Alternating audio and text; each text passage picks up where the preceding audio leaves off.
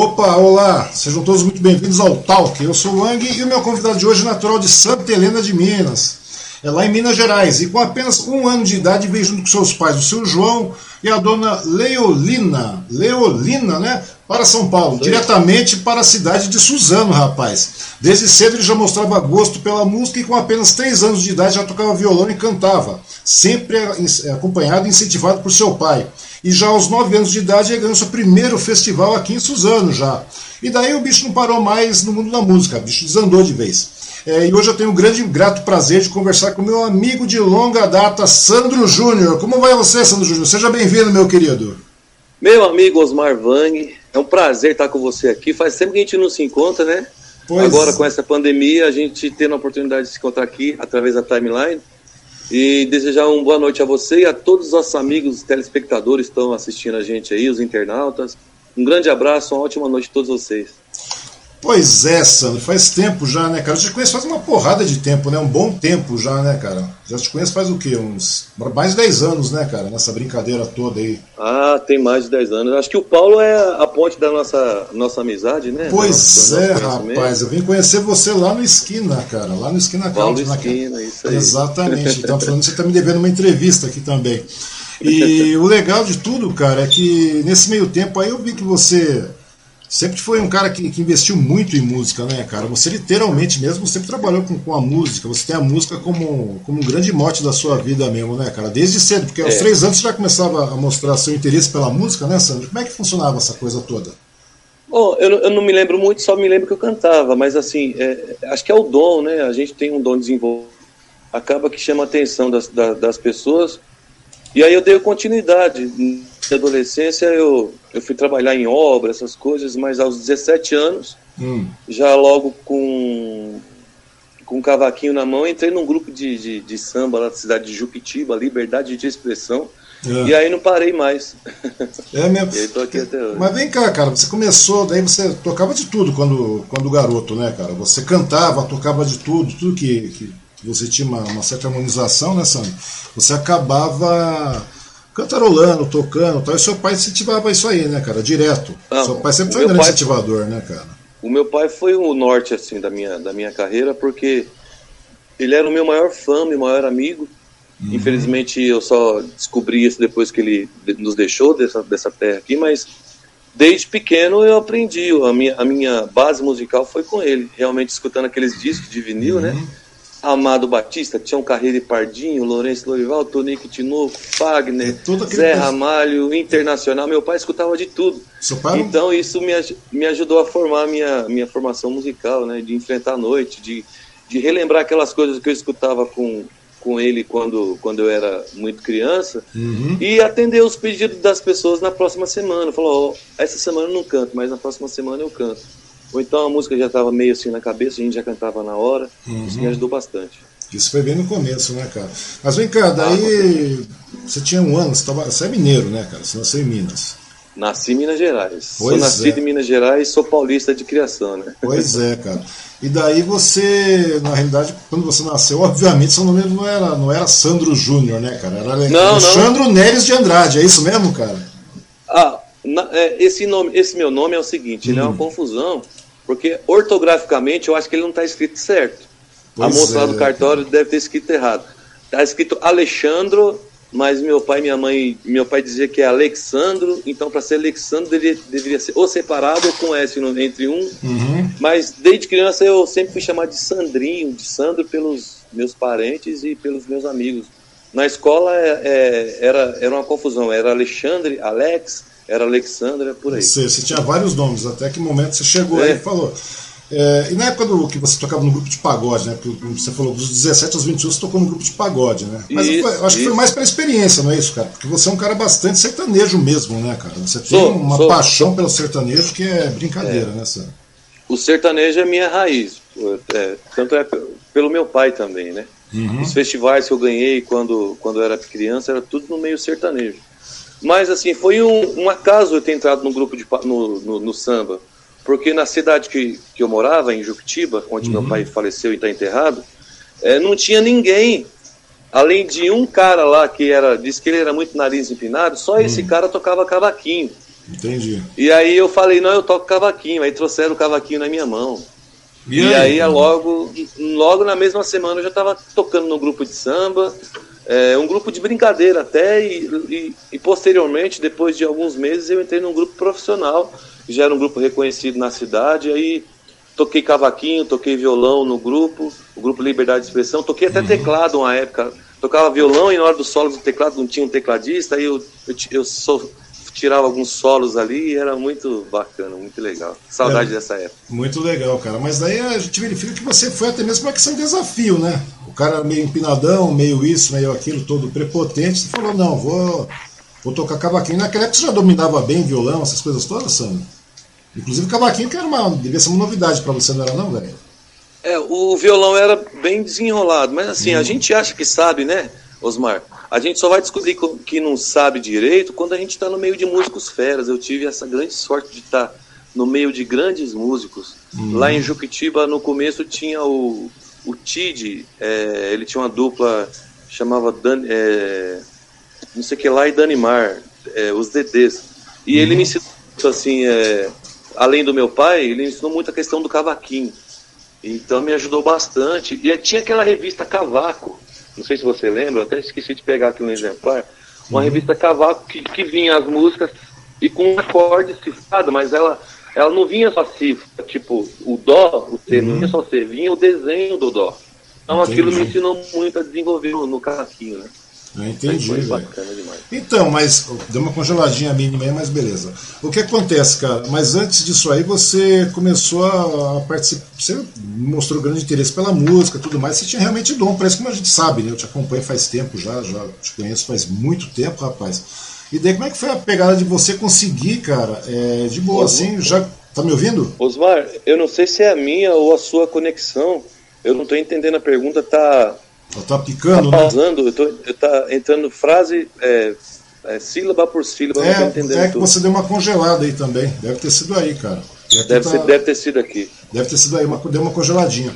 Mas vem cá, velho, daí, antes disso aí, você chegou, cara, quando jovem aí, por exemplo, você era muito garoto, daí você com 9 anos de idade, você chegou lá e já ganhou o primeiro festival de música aqui em Suzano, foi? foi? E como é que foi isso aí, cara? Com 9 anos você ganhou um festival de música. É, eu lembro da alegria do meu pai, né? É. Foi aqui na festa de 1 de maio da Casa Branca. Como eu é. moro aqui na Casa Branca, então meu pai me inscreveu, ele também cantou, ficou em nono lugar naquele dia.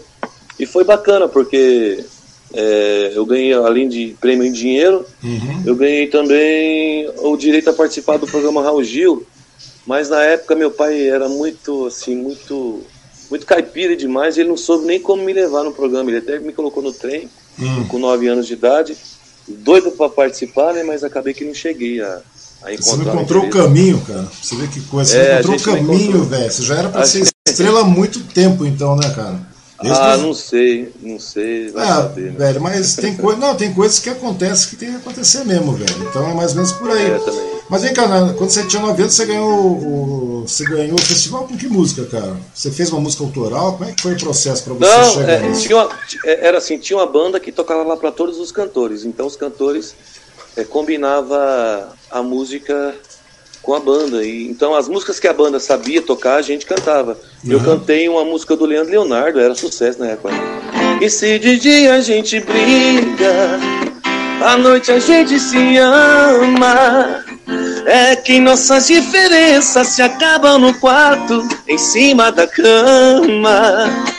E se de dia a gente briga, à noite a gente se ama. É que nossas diferenças se acabam no quarto, em cima da cama. Leandro Leonardo, eu sou pois fã demais. Eu, é, era, eu era louco, louco, apaixonado Leandro Leonardo, desde criança até hoje. Né? Até hoje você gosta de Leandro Leonardo. Eu lembro que muitas vezes a gente, eu podia assistir você tocando seus shows aí, cara. E quando dava uma brecha, você enfiava o Leandro Leonardo na brincadeira toda, né, cara? Mas vem cá, cara, daí você ganhou. Daí você ganhou, velho. E como é que foi a sua, a, a, a sua reação a partir do momento que chegaram e falaram assim, pô, Sandro, você ganhou. Alexandre, Alexandro, Alexandro, ficava naquela dúvida toda, né? Você ganhou, você não era Sandro Júnior nessa época, mas aí, você ganhou o festival. Como é que foi a sua sensação particular, assim, por dentro? Como é que um garoto de 9 anos reage a isso aí, rapaz? Eu fiquei feliz, eu fiquei feliz, meu pai me colocou no ombro, meu pai ficou mais feliz do que eu, né? Só que eu tava louco para comer uma coxinha naquele, naquele dia. e, aí eu pedi, meu prêmio foi uma coxinha, né? Que o dinheiro meu pai gastou. Mas me, me, conta uma coisa, como é, como é, que era, como é que era na sua juventude? Era uma situação bastante sofrida também, né? Era bem penada. Como é que era a situação naquela época, quando você era garoto? Não, Vocês vieram muito, cá? Muito difícil. Meu pai sempre foi muito desligado, assim, de questão de prosperidade, de... Hum. Aí pegava Tá bem material. Alguém, algum amigo e ficava, e ficava dois meses fora de casa, um mês fora de casa. É mesmo? Meu pai, meu pai era muito desligado com essas coisas de, de ter estrutura. Hum. Tanto é que ele, ele fazia negócio nos terrenos e, e né, queria, às vezes, aí daqui a pouco ele vendia preço de banana.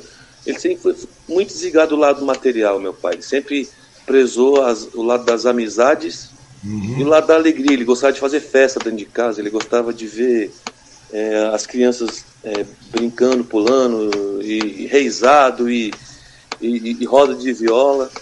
Foi esse o, o, a vida do meu pai foi essa aí. E o legal de tudo isso aí é que você, de certa forma, você acabou incorporando tudo isso aí, né, rapaz? Você acabou incorporando, você acabou trazendo essa alegria pra tua vida, né, cara? Dentro da música. Você externou tudo isso aí na música, né, cara? Com Mas, certeza. Eu, eu, Pois não. Pode falar, pode não, falar. Não, é que dá um delayzinho aí. Eu, eu procurei trazer o lado bom do meu pai, uhum. essa alegria, essa, de estar no meio. Porque assim, é, eu não fiz igual ele, graças a Deus. Eu consegui comprar minha casinha, eu consegui comprar meu carrinho, eu pago as minhas contas, é, eu cuido das minhas crianças, tudo através da música, né? Meu pai não, meu pai era por diversão, pelo uhum. prazer de viver mesmo. Meu pai só tinha o prazer de viver e a responsabilidade dentro de casa às vezes faltava, mas hoje eu entendo ele que é, é só, foi assim, é... muito, muito difícil para ele ter ser o, o, a única pessoa é, da, da, linhagem da família dele aqui em São uhum. Paulo e de parentes, só os parentes da minha mãe. Então ele se sentia muito sozinho, assim, em questão de das amizades que ele tinha é, desde criança. Então ele vivia na rua, vivia no mundo, vivia viajando para os parentes dele e acabava que voltava é, voltava tarde para casa, né? Voltava muito tarde. Entendi. Não, mas isso aí também vem muito do espírito da pessoa, né, cara? Essa liberdade. É. Então não adianta você a gente contestar alguma coisa, cara, né? Você já, já a pessoa é assim, Justamente. cara. É assim, esse Hoje espírito é assim. Então é aquela velha situação. A gente não entende essas coisas, talvez a gente talvez não entenda muito quando garoto, mas como gente vai ficando mais velho e tudo mais, você vai levando umas lapadas da vida, você vai vendo, você vai construindo, e a gente não condena nada. Você, acho que, é, porque tudo é o espírito da gente, né, cara? Você tem um espírito, ah. você tem uma personalidade, eu tenho uma outra personalidade. E é. aquela velha coisa, o importante é que, que no fundo da coisa, cara, seu pai sempre foi um cara muito gente boa, né, cara? Eu, Meu pai sempre de... foi. Osmar, se eu dizer para você que eu não tenho a metade, nem a metade da alegria aquele hum. espírito de quando falava, isso, o João chegou, aí não tinha mais tristeza, não tinha. É, ele é muito parecido com o Rony, o Rony Viola, que eu sou fã Sim. demais da dupla Rony Clay. Sim, é, eu vejo. Eu vejo o Rony chegar, eu vejo meu pai chegando, que aí acabou a tristeza, é as piadas, é aquela, aquela alegria total. Não eu existe... não tenho a metade disso do meu pai. Não existe um então, tempo assim, ruim, né? Não existe um tempo ruim, cara. Tudo é um motivo de, de, de, brincadeira, tudo é um motivo de risada, de ficar feliz, né, cara? Porque eu acho que é bem, bem por aí, cara. E hoje em dia tá, é, é, é, tão triste, muitas vezes a gente vê isso aí nos dias de hoje, né? Que as pessoas parecem que estão estão perdendo um pouco essa alegria, né, o, Sandro? Você olha é, as, as pessoas. É. As pessoas estão perdendo. As pessoas estão mais assim, estão indo mais no, no automático, né? As pessoas estão esquecendo de olhar, é, parar o carro e olhar o pôr do sol, de olhar para a lua, pois. de viver um pouco mais as coisas simples da vida, né? Aquela, aquela, a, a, eu tenho certeza que você teve a infância de brincar no barro, de pular da árvore do rio, de, de, jogar bola, de jogar peão, soltar pipa. Pois é, então, é, está faltando isso para as nossas crianças. A, a molecada hoje está muito automatizada, né, Sandra? A molecada de hoje Sim. não tem essa coisa toda. E como é que era você, ainda, continuando na sua infância, como é que era o Sandro Júnior fora da música, cara? Ele continuava molecão, zoeiro? Eu era terrível, eu era terrível. Briguento. Nossa, eu brigava demais, hein? Você era muito brigão, vivia, rapaz? É, eu vivia arrumando confusão. É porque assim, eu não aguentava ver um primo meu, é, alguém mexer com um primo meu, que eu já queria e mas eu brincava demais, eu, brinca, eu brinquei de bola, brinquei de, de tudo que você imaginar. É, pulava na, na, nas hortas dos vizinhos para pegar uva, para pegar. Uhum. E quando você veio. Porque quando você veio pra cá, Suzano era um terrão só, né, velho? É verdade, Suzano aqui era um terrão só nessa, naquela época lá, cara. Foi, em 81 eu vim para Suzano. Então, em 81, 81 já não tem, era um terrão isso aqui, cara, porque é. meu, você dá uma olhada aí. Quando eu cheguei para Suzano aqui já era um terrão ainda, cara. Você chegou é. antes de mim aqui. Mas é aquela velha situação. Pois não. É eu que... desde sempre morando na Casa Branca, você imagina como que era a Casa Branca? Tinha poucas casas e um terrão e quando o ônibus passava, aquele poeirão subia, né? Aquele ônibus, aquele ônibus laranja, não sei se você lembra, nem, nem lembro a companhia que era. era... Peroli, se eu não me engano. É, tinha, é, tinha Heróis que circulava lá.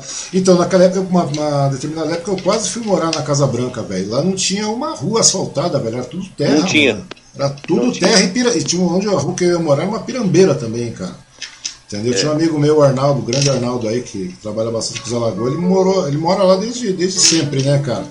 lá na Casa Branca. E, cara, lá era tudo barrão, né? A gente ia trabalhar no Diário de Suzana, a gente ia de noite para levar o conteúdo para ele lá, ou levar ele em casa, que a gente acabava o trabalho de sanitário do serviço, cara. Rapaz, era um barrão, quando chovia não tinha jeito não, Sandro. Lá era uma, uma tristezaiada, cara. O carro saía patinando para tudo quanto é lado. Era uma tristeza. Terrível, eu sei. Lá... Era nesse barro que eu brincava. Pois é, cara. E o legal disso aí, cara, é que você pegou uma fase muito boa, né, cara? Porque querendo ou não, a gente vê, meu, você tem um pique legal de, de, de estar no palco. Você faz exatamente o que você gosta, né, cara? Acho que isso que acabou eu te motivando. Acho que isso que acabou te motivando a ficar na música, né, velho? Você poderia ser qualquer coisa na vida. É, poderia, poderia. Eu fui, eu, eu, eu fui manobrista, eu fui estudar para advogado, eu fui fazer de tudo um pouquinho, mas é, não tinha jeito. A alegria, essa magia que a gente tem de estar no meio da alegria, de no meio do, de promover momento a alegria, que as pessoas. Né, cara? De promover a alegria para os outros, né, cara? No momento em que as pessoas estão felizes e, e, e com os problemas deixando é, lá fora, isso não tem preço, isso não tem é, não tem trabalho no mundo que, que, me, que, que me dê essa. É, que cubra isso, né, velho? Mas vem cá, velho. Daí quando você. Pois bem, daí você ganhou, ganhou o concurso e tal. Seu pai ficou feliz pra cacete, você ficou muito feliz atrás da coxinha, né? Você queria a coxinha. É, tava e de... pela coxinha. e depois, velho, daí você falou, pô, meu caminho é mais ou menos por aí mesmo, né? Daí você foi se aventurando na música até você chegar no grupo de pagode aos 17 anos. Foi isso? Dos 9 aos 17, como é que foi o Sandro Júnior? Na música? Tocando, participando de mais festivais, tocando com os amigos? Como é que era o negócio? Ah, dos 9 aos 17, meu pai mudou muito de, de, de casa. A gente mudou para mais de 30 casas. É, aquela história que eu te falei que meu pai não, não, uhum. se, não se atentou a ter uma estrutura para a família, foi por conta disso. A gente vivia de casa em casa, uhum. peregrino mesmo. Morei em Minas Gerais nessa época. Até que a gente foi parar em Juquitiba, onde, onde eu consegui um terreno lá, uhum. eu consegui o um terreno tocando violão, o cara falou, onde é que você mora? Ah, mora ali no, de aluguel ali no, no, no condomíniozinho do Bastião ali. Ah, eu vou te dar um terreno. Eu olhei pro meu pai assim, meu pai falou, pode pegar.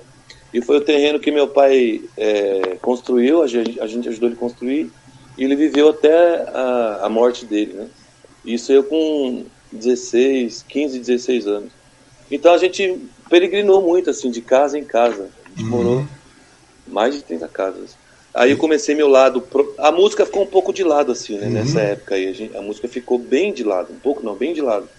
E aí vim florar nesse, nessa cidade de Juctiva aqui. Aí arrumaram um cavaquinho pra mim e eu entrei nesse grupo de samba. E daí, o que, que você tocava nesse grupo de samba nessa época, cara? Porque na realidade você gostava de ah, música, né? Seu corpo é o mar por onde eu quero navegar. E no meu colo Tina, sua boca tem um beijo tão gostoso de provar. Cada vez mais quero beijar. Na sorte da loteria, se eu arrumar um botroco, vou pra Bahia me afogar no mar de água de coco.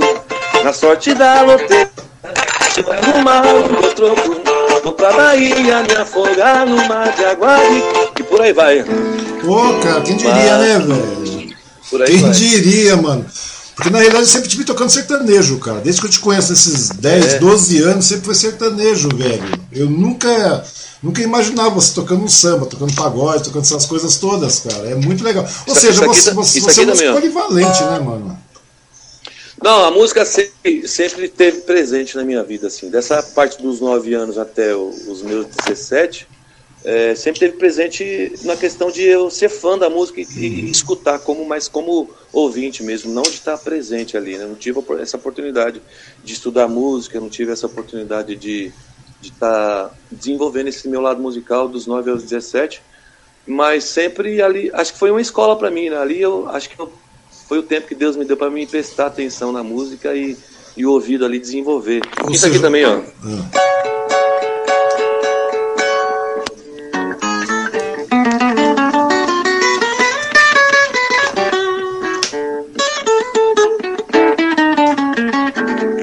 Fica dentro do meu peito sempre uma saudade.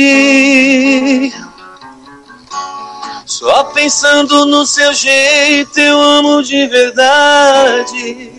Mais ou menos assim. Pois é, cara, e tudo isso aí você tirava de ouvido, velho. Tudo sempre de ouvido, porque você não fez curso, você não fez. Não, estudou é. música. Ou seja, é empenho tudo, tudo mesmo, né? Empenho, né, cara? É treino, empenho, dedicação. E para um é, garoto de 17 é, anos em diante é meio. É, é foco, Mas né, como velho? eu te disse, é, eu sempre tive bons músicos ao meu lado também. Além do uhum. meu pai, teve esse, é, o Tid lá na, na, na, cidade de Juctiva. E daí quando eu vim para São Paulo, é, te, teve o pessoal da banda Henk, você deve uhum. lembrar muito da banda Henk, o Anderson, o Cazuzo, o Eli, uhum. o Mariano. Então, assim, o, o Christian também, o Christian na guitarra, que toca, tocou na live Moda na Mesa com a gente. Sim. Eu sempre tive rodeado de bons músicos e eu sempre tive a humildade e o interesse de aprender e perguntar como é que se faz isso. Entendi, é, como é, mas me ensina isso, mas e, e, é claro, acho que um pouco do dom também de ter a facilidade de aprender aquilo, né? Uhum. E o legal disso aí, cara, que pelo menos as pessoas que eu cheguei a conhecer da, da época, que eu te conheço desde que eu acabei meio que de tabela, acabei entrando nesse mundo sertanejo, conhecendo um monte de coisa, né? Porque você um serviço lá para o esquina naquela época, e você era um você era frequentador assíduo, né? Ou no palco, de vez em quando você estava lá, mesmo quando você não tocava, você estava lá de boa. E daí você acaba conhecendo muitas pessoas, você foi uma delas, né, Sandro? E daí você vê que a maior parte deles, cara, digamos 99% das pessoas, tudo tranquilas, cara. Você, as pessoas são uns talentos mesmo, que nem você, assim.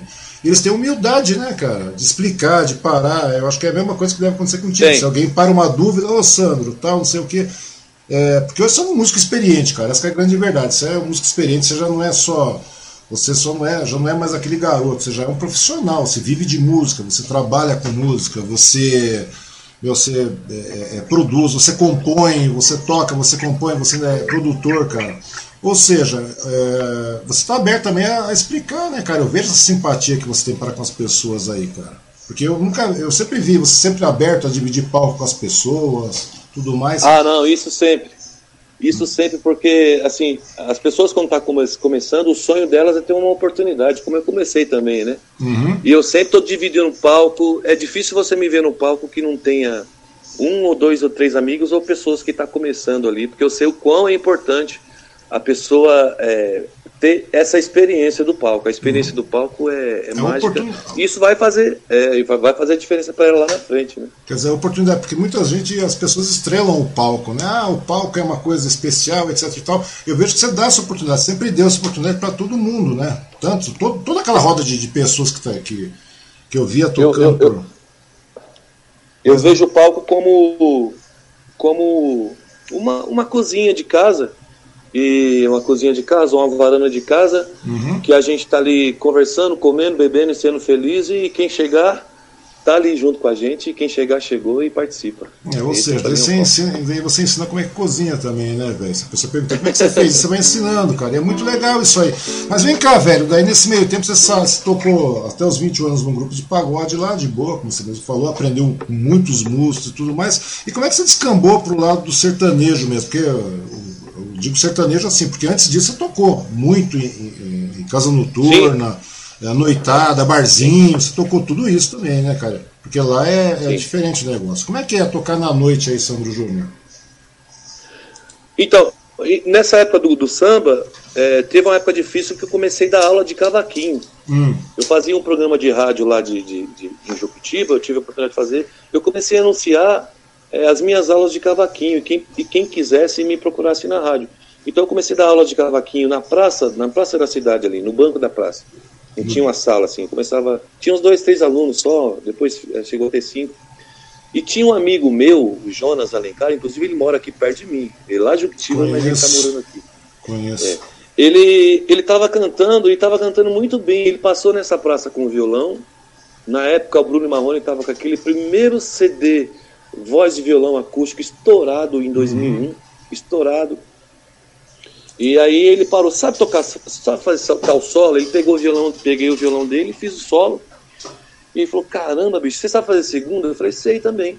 E aí que a gente montou a dupla. A gente resolveu, o grupo de samba já não estava tão, tão legal por conta de alguns problemas de alguns integrantes. Uhum. Eu estava doido para arrumar alguma coisa. Tanto é que eu estava fazendo um programa de rádio, estava dando aula. E quando ele me convidou para a gente para montar a dupla, a gente foi ensaiar, a gente foi cantar na praça. A gente foi cantar dentro dos vagões do trem em São Paulo, você imagina? Pois foi, é, cara. Foi mais, de, foi mais de um ano cantando dentro dos trens na praça.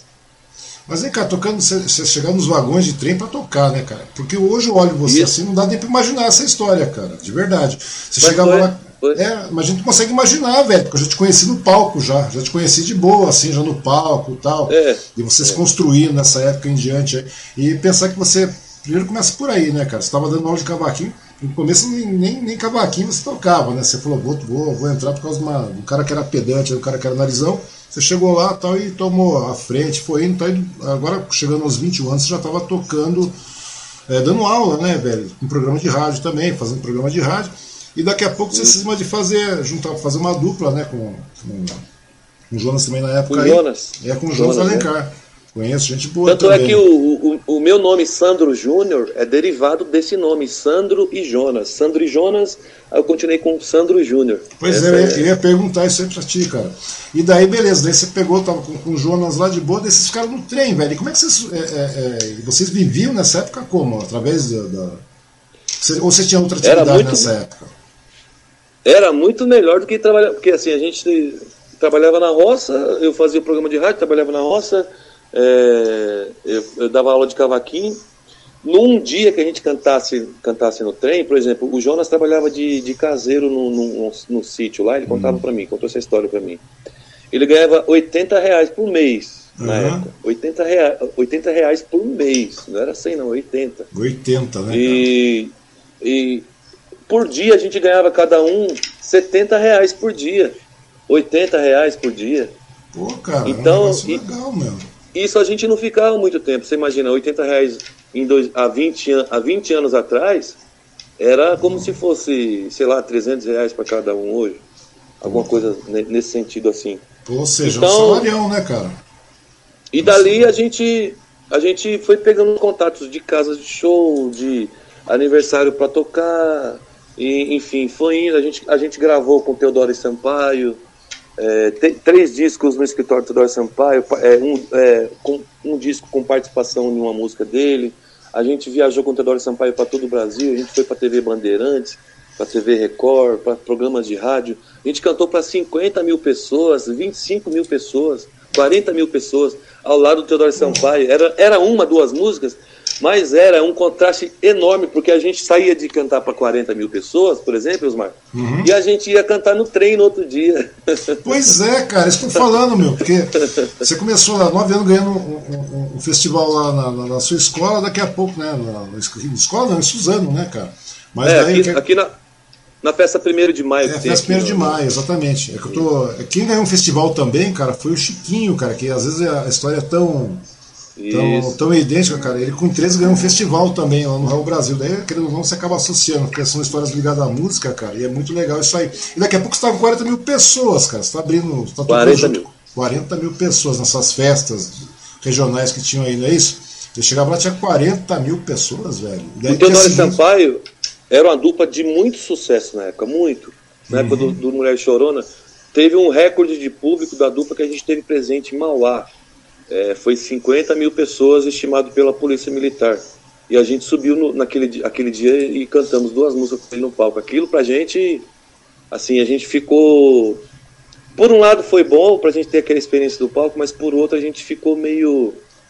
É, aquilo mexeu com a cabeça da gente, porque no outro dia a gente tinha que ir pro trem. Uhum. Então, a, o comportamento da gente no trem era totalmente diferente do comportamento que a gente tinha que ter ao lado do Teodoro Sampaio. Então, a gente, a gente tinha hora que suportava, se portava de uma forma é, no trem que não era legal de se portar, ou nas casas noturnas, que não era legal de se portar, porque no Teodoro Sampaio era camarim com tudo que é de bom de, de melhor de comida, uhum. era entrevista com repórteres, eram as, melhor, é, as mulheres mais bonitas entrando no, no, no camarim para tirar foto e, e, e, enfim. E aí e a gente tinha que voltar e cantar no trem, então aquilo meio que mexeu um pouco a cabeça, tanto é que eu acho que a, frustra né?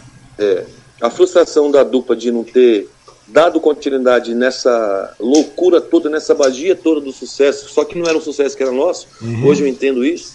É, foi, acho que foi que fez a dupla não, não, não prosseguir mais, né? a gente não é, conseguiu mais com a dupla. É, porque daí vocês separaram, não foi isso? Você deu uma separada tal. Isso. E daí você acabou, acabou mudando de parceiro também, não foi isso? Porque você. Então, nessa separação minha. Nessa separação minha aí com o Jonas, o Paulo do Esquina foi um cara assim que me abraçou e falou: Ô Sandro, sinceramente, eu acho que você não precisa de parceiro, não. Hum. É, o Paulo abriu as portas da casa dele, que a gente já cantava lá, para mim fazer os shows com a banda, com a, com a, própria banda que eu cantava com o Jonas. E o Jonas parou mesmo, o Jonas voltou para Juquitiba, para o interior. E eu continuei com a agenda da dupla e, tô, e continuei até hoje, sabe? O Jonas parou, depois ele retornou. E aí eu ajudei ele também, indicando ele algumas casas. Ele canta também, está tocando uhum. também bastante.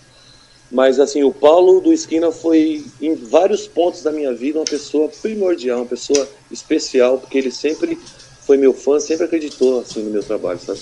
Então, porque naquela época lá, o, o Esquina, o Esquina Country, né, pra quem não conhece, o Esquina Country é uma casa bastante conhecida aqui em Suzano, que ficou muitos anos, acho que 11, 12 anos, tocando sertanejo foi. mesmo, em tempo integral sertanejo e tal, tudo mais. É claro, tinha lá o universitário, ela não ficou inerente às, às, às modas que surgiram tudo mais, mas você também, naquela época eu lembro que o Esquina abria acho que segunda, quinta, terças, quintas, sexta, sábado, alguma coisa assim. Você tinha até uma data fixa para tocar lá, não é isso? Você tocava direto. Ah, eu teve uma época que cantei toda quinta, teve uma época que cantei toda terça-feira nos modão. Uhum. É, Verdade, tinha, tinha, vez... tinha umas mesas, umas, umas rodas de viola né, naquela isso, época. Também. Isso aí. Teve época que eu cantava de, de domingo no, no na, na, é, ou sexta-feira. Assim, é, mas o Paulo, é, ele sempre confiou muito em mim, assim, no meu trabalho. Às vezes eu estava cantando em outro lugar, uhum. meia-noite, ele tinha um problema, problema com alguma banda que estava lá, ele me ligava na hora, eu socorria ele, já ligava para os músicos na hora, e já reunia os músicos e a gente cobria, assim, as falhas das, das bandas que não ia tocar. É que furavam, assim, o Paulo se envolveu, né? é, o Paulo se envolveu com política, ele tinha os outros aparelhos dele, a loja dele de marmoraria, a Cristal, e então ficou muito, muito pesado para ele dar conta de tudo. Então acabava que tinha dia que ele esquecia de colocar a banda no, no palco da esquina. Eu lembro e disso, aí, cara. Eu vi isso aí, daí dá uma ligada, tipo meia hora, uma hora antes, para entrar a banda é. principal tal, e tudo mais. E daí é. o, Sandro, Sandro. E o legal disso aí, cara, é a receptividade que você tinha e tem no palco, né, velho, da, da, da galera. Porque, meu, Chegou um determinado tempo, daí você deu uma parada, tal, você acabou circulando em mais casas tudo mais, mas eu lembro dessa facilidade que você tinha, cara, essa, essa situação toda de, de chegar no palco e não tinha problema não, cara. Você já ia lá, a banda, você montava a banda em uma hora no máximo, uma hora e meia, uma, sei lá, uma coisa assim. Daí, Isso aí. Você, e daí quando você ia ver, tava todo mundo no palco, todo mundo tocando e tal. Mas vem cá, velho, e nesse meio tempo, mas daí a, a, acabou tal, nesse meio tempo aí a, a, dupla, né, que você falou, nesse meio tempo o Paulo também abriu as portas do esquina para você, deixou o palco à sua disposição também. Mas e aí, cara, daí você, mas você não continuou, você não, não parou de tocar, você continuou, você montou uma não dupla parei. no período, você montou uma, uma, dupla nesse meio tempo, como é que foi o negócio aí? Depois você... Não parei, aí nesse meio tempo o Johnny Lua Uhum. É, os ouvintes aí devem conhecer, com certeza conhecem o trabalho desse menino, que tá, tem um trabalho maravilhoso em Suzano e região. Uhum. Ele trabalhava de garçom numa casa que chamava Casinha Beer, Sim. ali na rua Eliseu Alves Costa, ali do lado do Verão ali. Sim. E ele trabalhando de garçom, de vez em quando a gente terminava, eu cantava nessa casa também com, com o Jonas. Uhum. De vez em quando eu, eu sozinho, já estava cantando sozinho também. Aí eu terminava de cantar e ele estava lá no, no canto já fechando, fechando, a casa fechando. Ele, oh, posso pegar esse violão? Aí, aí cantavam as músicas ali e eu vi um talento, assim, um potencial muito grande nele. Foi aí que eu tive a ideia de chamar ele para cantar comigo, para para ver se ele tinha vontade de cantar na noite. Ele falou que o sonho dele era cantar na noite. E para também cobrir alguns lugares que é, é, era muita casa que tinha para tocar, uhum. Mogi das Cruzes, Ribeirão Pires, Poá, Suzano, enfim, essa região toda, Itaim Paulista, São Miguel. E, e ô Gione, você não quer ir tocar no meu lugar tal dia? Porque eu não vou poder ir. Então a gente, a gente cantava junto e ao mesmo tempo cantava sozinho também. Uhum. Foi aí que apareceu o Rafael Leandro, é, do programa Raul Gil, programa Gente Inocente, da Globo, Raul Gil na época da, da, da Record, da TV Record e querendo um parceiro, mas só que ele não queria um parceiro, ele foi atrás de mim uhum. para gravar, pra gravar é, no escritório da Fátima Leão. Ele tinha um parceiro dele lá também que não, deu, que não tinha dado certo. E ele foi atrás de mim. Eu falei, não, pô, já tem meu trabalho com o John, com, com Johnny, Lua, tô uhum. querendo montar uma dupla séria com ele pra ele gravar. Não tem um patrocinador. Aí me, me convenceu de ir numa reunião com a Fátima.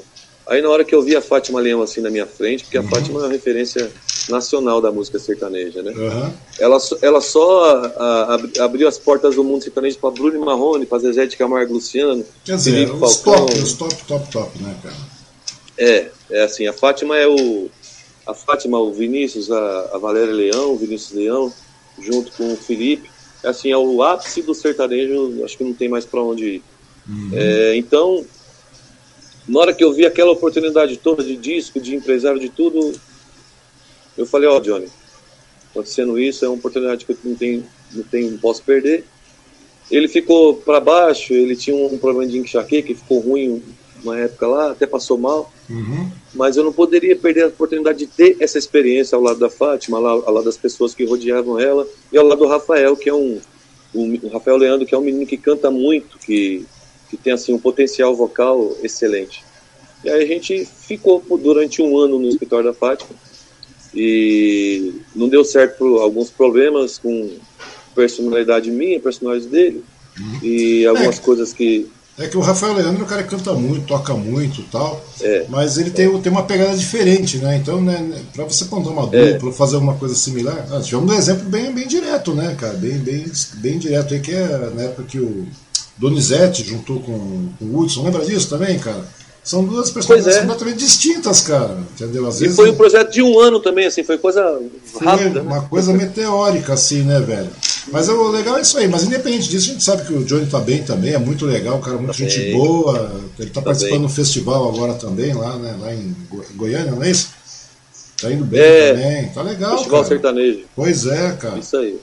Então todo mundo tem, eu acho que a música é mais ou menos por aí, né, cara? A partir desse momento que você encontra. E o legal de tudo é que todo mundo continua camarada, né, cara? Todo mundo toca junto, divide palco do mesmo jeito, continua sendo. né, cara? E o melhor de tudo isso é as resenhas, que gente, por exemplo, aqui em casa eu, eu, eu fiz um fogão a lenha, sabe? Uhum. Então a gente está sempre reunido em volta desse fogão a lenha, com a vitrola ligada, quando é a vitrola é viola e violão mesmo. E, ou quando não é aqui em casa, é na casa de um desses amigos. Então, assim, o, a magia de tudo isso, eu mantive a amizade com a Fátima Leão. Uhum. Hoje eu estou trabalhando com, com o filho dela, o Vinícius Leão, trabalhando a linhagem, legal, da né, mãe. Cara? então, assim, é, aí, né, a gente, o que a gente leva disso tudo, é claro, é, as namoradas e aquele glamour, aquelas coisas todas, mas é, é a amizade que a gente constrói com pessoas que a gente se não fosse através da música, a gente não teria oportunidade de construir uma amizade. Sentar à mesa de um governador, por exemplo, de um prefeito, é, de um desembargador, de levar alegria para essas pessoas, uhum. só a uhum. música mesmo para. É isso que eu queria lhe perguntar, rapaz. Você, por exemplo, você conheceu muita, mas muita, muita gente do meio artístico, né, velho? Eu que Sim. tava de tabela lá, só trabalhando, montando conteúdo da casa, conheci gente pra cacete, velho. Você que tava na estrada mesmo, você conheceu quantas personalidades, quantas figuras, aquelas pessoas que você ouvia, falava. O Teodoro Sampaio é uma delas, é uma, uma dessas personalidades. Você conheceu uma infinidade, né, velho? Você conheceu gente pra cacete, eu acho. Tive essa honra, tive a, a, assim, o ápice assim, de conhecer essas personalidades uhum. foi num show que eu abri do Daniel, isso já estava cantando solo já, depois do Rafael Leandro, isso foi em 2011. Eu me lembro disso. E eu tive a cara de, a cara de pau de ir no camarim e pedir para cantar com ele, cara. Eu assim, me lembro, eu me lembro. Isso, você entrou, quando eu fui ver, de repente eu vi que você postou isso aí e tal, daqui a pouco quando eu fui ver, você estava lá no palco com o cara, né, com o Daniel. Eu falei, Foi, cara, cara, o cara tá lá no palco com o Daniel, velho. Olha que coisa louca. Ele olhou, ele olhou pra produção dele assim. Você quer cantar? Quer? Poxa, eu sou fã. Poxa, João Paulo Daniel aqui, ó. eu aprendi, eu aprendi muita, muita coisa com, com o João Paulo aqui no meu ouvido, no meu Walkman, tinha uma, hum. uma fita assim, Walkman na década de 90, nessa, nessa época que eu não estava trabalhando, é, que eu não trabalhando profissionalmente com a, com a música. E aí ele falou, você vai ficar por aí? Eu não, eu não ia ficar. Eu tinha uhum. um show no Casinha, dali eu ia cantar no Casinha, vi uma casa, essa casa que eu conheci uhum. o Johnny Lua. Sim. E daí eu falei, não, eu vou ficar assim. Aí ele falou pro Triel, o Triel é um produtor dele, ele falou, Triel, é, vamos ver se, se dá pra gente colocar o menino no palco. Não sei, não, não, é certeza. Daqui a pouco, o show rolando, o show da Daniel começou, eu lá nos bastidores, caramba, eu não vou conseguir. Daqui a pouco veio o, Triel e falou, você vai subir. Aquilo foi, assim, o ápice para mim. Quando eu subi cantei para aquelas 25 mil pessoas que estavam ali. Pois é, foi, cara. Pois junto é. Junto com o Daniel, junto com, com um dos meus ídolos, foi. Então eu conheci Bruno, Bruno Marrone, eu conheci Teodoro Sampaio, eu conheci Rick Renner, Jean Giovanni, Michel Teló participou de um show meu e do Rafael. Pô, que legal, né, é, né, velho? Várias personalidades. Mantém essa, essa amizade hoje, até hoje com a Fátima, com a família dela. Uhum. E, e assim a gente vai, leva vai, vai indo. E são umas coisas legais, né, cara, que só a música proporciona, né, Sandro? Porque, meu. Só a música. Só a música, cara. É claro que eu digo, não vou dizer a totalidade desse pessoal todo que você conheceu, mas eu acredito que a maior parte deles é tudo gente boa, cara. Porque quem tá ligado com música em si, de uma música, principalmente a música sertaneja, cara, geralmente são pessoas mais mais tranquilas, né, cara? São pessoas mais aprazíveis, é que nem você falou, são pessoas que estão afim de, de colaborar, de ajudar, de estar junto e tal e tudo mais. E nesse meio tempo, cara, nesse meio tempo de música, você pegou muita, muita moda que acabou saindo, né? Essas, uh, estilo musical sertanejo. Teve universitário, teve não sei o que, teve a época dos carros, teve a época de não sei mais um monte de coisa, cara. Como é que é pra você, cara, que você sempre ouviu muito, muito, muito sertanejo raiz, né, cara? Seu pai mesmo ouvia muito raiz também, apesar de ouvir música para todo lado, tinha uma prevalência com, com música sertaneja, né, Sim. velho? A música raiz. Sim. Como é que você acabava encarando essas, essas mudanças, essas modas aí que acabavam ocorrendo na música é. sertaneja? Porque, meu, quem, quem gosta muito de raiz olha de um lado meio olho meio torto. Mas o mercado, e... o mercado da noite precisa da, da. a galera quer tocar e você tá lá tocando, né, cara? Como é que você via esse lado aí? Você tocou um assunto muito importante, Giovanni. Muito importante porque. Desculpa estar tá tendo uma, uma ligação. Não, tranquilo. Isso não é hora de ligação, né? Não, Você acontece. tocou num assunto muito importante porque geralmente o músico que está na noite, ou ele canta só sertanejo, ou ele canta só samba, ou ele canta só reggae. Ele não tem essa versatilidade. Eu, eu sempre tive esses desafios. Quando eu fui cantar com o Rafael, eu tive que aprender muito de Camargo Luciano, muito em Choró, muito não sei o quê.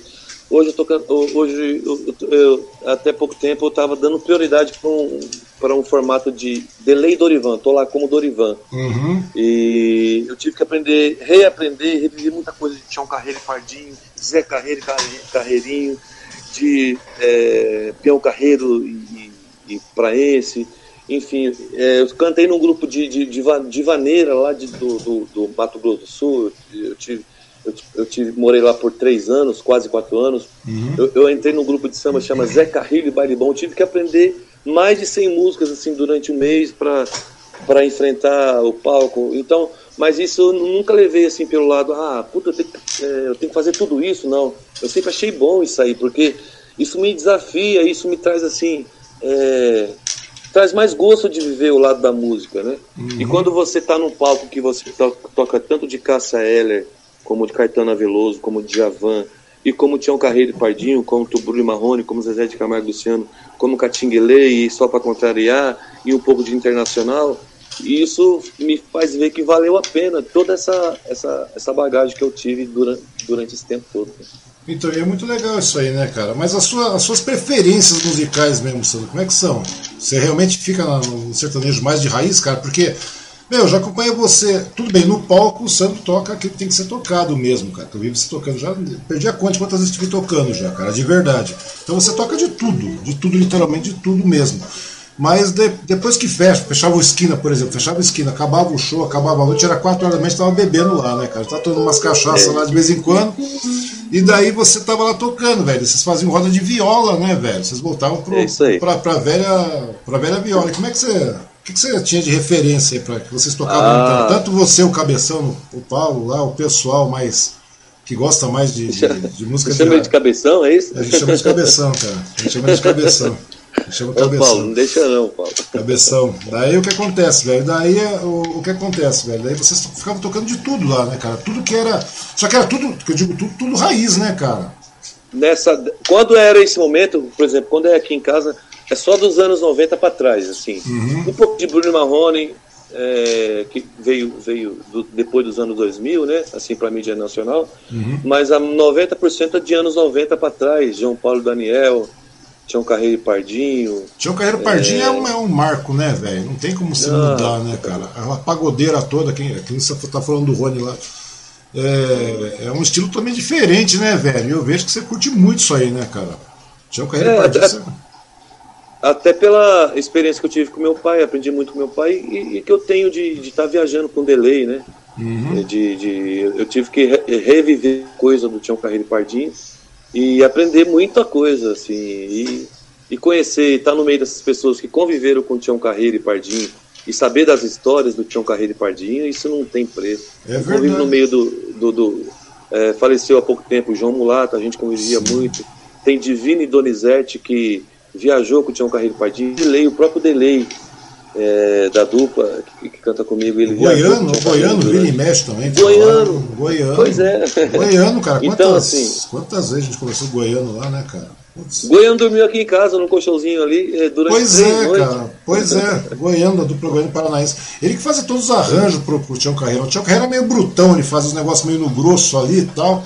E daí quem dava uma lapidada também era, era o Goiano, né, cara? O Goiano tinha esse talento de, de refinar o negócio. Tanto que. É, foram, foram, acho que um, um, disco ou outro, né? Não, não, sei, não foram todos os arranjos. Uhum. É, a, a, maioria dos discos do Tião Carreiro foi o Bambico que tocou, Sim. e o próprio Tião Carreiro, e o, o Goiano tocou alguma coisa assim. É, tem até uma passagem que, é, nesses bastidores que a gente ficou sabendo, diz que o, o Pinóquio, o Pinóquio é um grande produtor do meio sertanejo de sanfoneiro. Uhum. Ele chegou no estúdio lá no Moche e tava lá o Tião Carreiro bravo, bravo com, com o Goiano.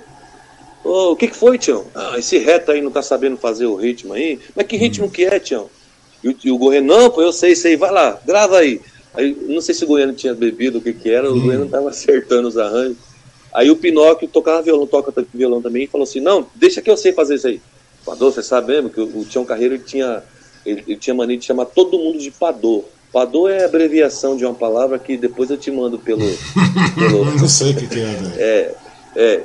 Então ele tinha, essa, igual o Zé Rico tinha mania de chamar todo mundo de Zoom, é, a Eliane Camargo tinha mania de chamar todo mundo de comadre, o, o Tião Carreiro tinha mania de chamar de todo mundo de Padô. Uhum. Aí Padô, você sabe mesmo? Aí o, o Pinóquio foi e gravou, né? O, o, o, ritmo lá pro Goiano. O Goiano ficou meio chateado, pegou e saiu, foi fumar lá fora. Mas, mas enfim, foram, é essa história que a gente tem a oportunidade de ficar sabendo, de estar no meio desse povo. Né? Pois é, cara. É uma história bastante rica, né, cara? É coisa que a gente não, não não acaba não sabendo, né, cara? Que a gente só vê aquele, a capa do disco, vê o cantor, só vê o, a estrela em si, cara. Mas a gente não conhece os pormenores, né, cara? Tanta história que a gente vai sabendo por, por fora, assim, cara. E é mais ou menos nesse mesmo pique que a gente tá conversando contigo, cara. Que é muita coisa. Eu nunca imaginei que tu ia tocar em trem, cara, de verdade. Acho que muita gente não sabe, muita gente não sabe disso, né, velho? Estava nos 50 mil pessoas né? num lado, outro dia estava no trenzão. Né? Não sabe, mas é, é, uma, é uma, não é uma coisa que eu escondo, né? Eu só não, é tenho coisa... oportunidade de falar. De pois falar é, isso. mas é uma coisa muito legal, velho. É isso aí que constrói o caráter do artista, né, velho? Isso. E aí, mas vem Valorizar, cá. Valorizar, né? Exatamente. Só me diz uma coisa. Isso aí, esse, é, foi em 2011 e tal, esse negócio que você estava é, é, finalizando uma dupla lá, não deu, não, não funcionou direito. O Rafael. Tal, o Rafael, o Rafael mesmo, cara. O Rafael é um cara muito gente boa, né? Eu conheço é, ele também. É, Só que ele tem um lado meio ele tem um lado mais ligado ao rock, é uma impressão minha. É. Ele tem um lado ele meio. tem um lado dele, né? Então, daí. Então, ele tem um lado meio.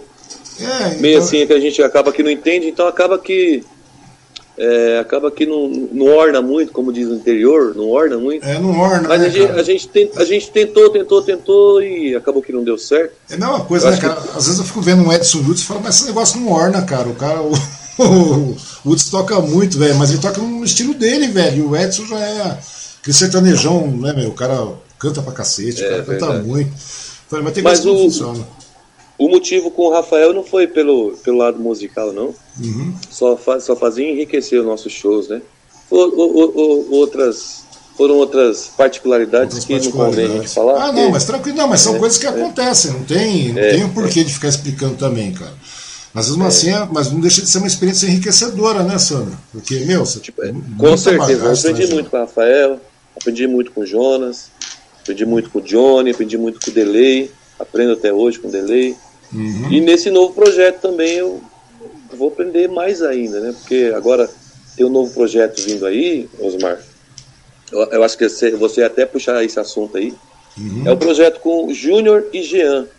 É um pois projeto é. com investidor, com escritório, é um projeto com planejamento. A gente está planejando, a gente está escolhendo com calma o repertório. Já gravamos 15 músicas de regravações, uhum. gravamos. É, é, é, Caminheiro que lá vai pro rumo da minha terra, por favor faça parada na Casa Branca da Serra.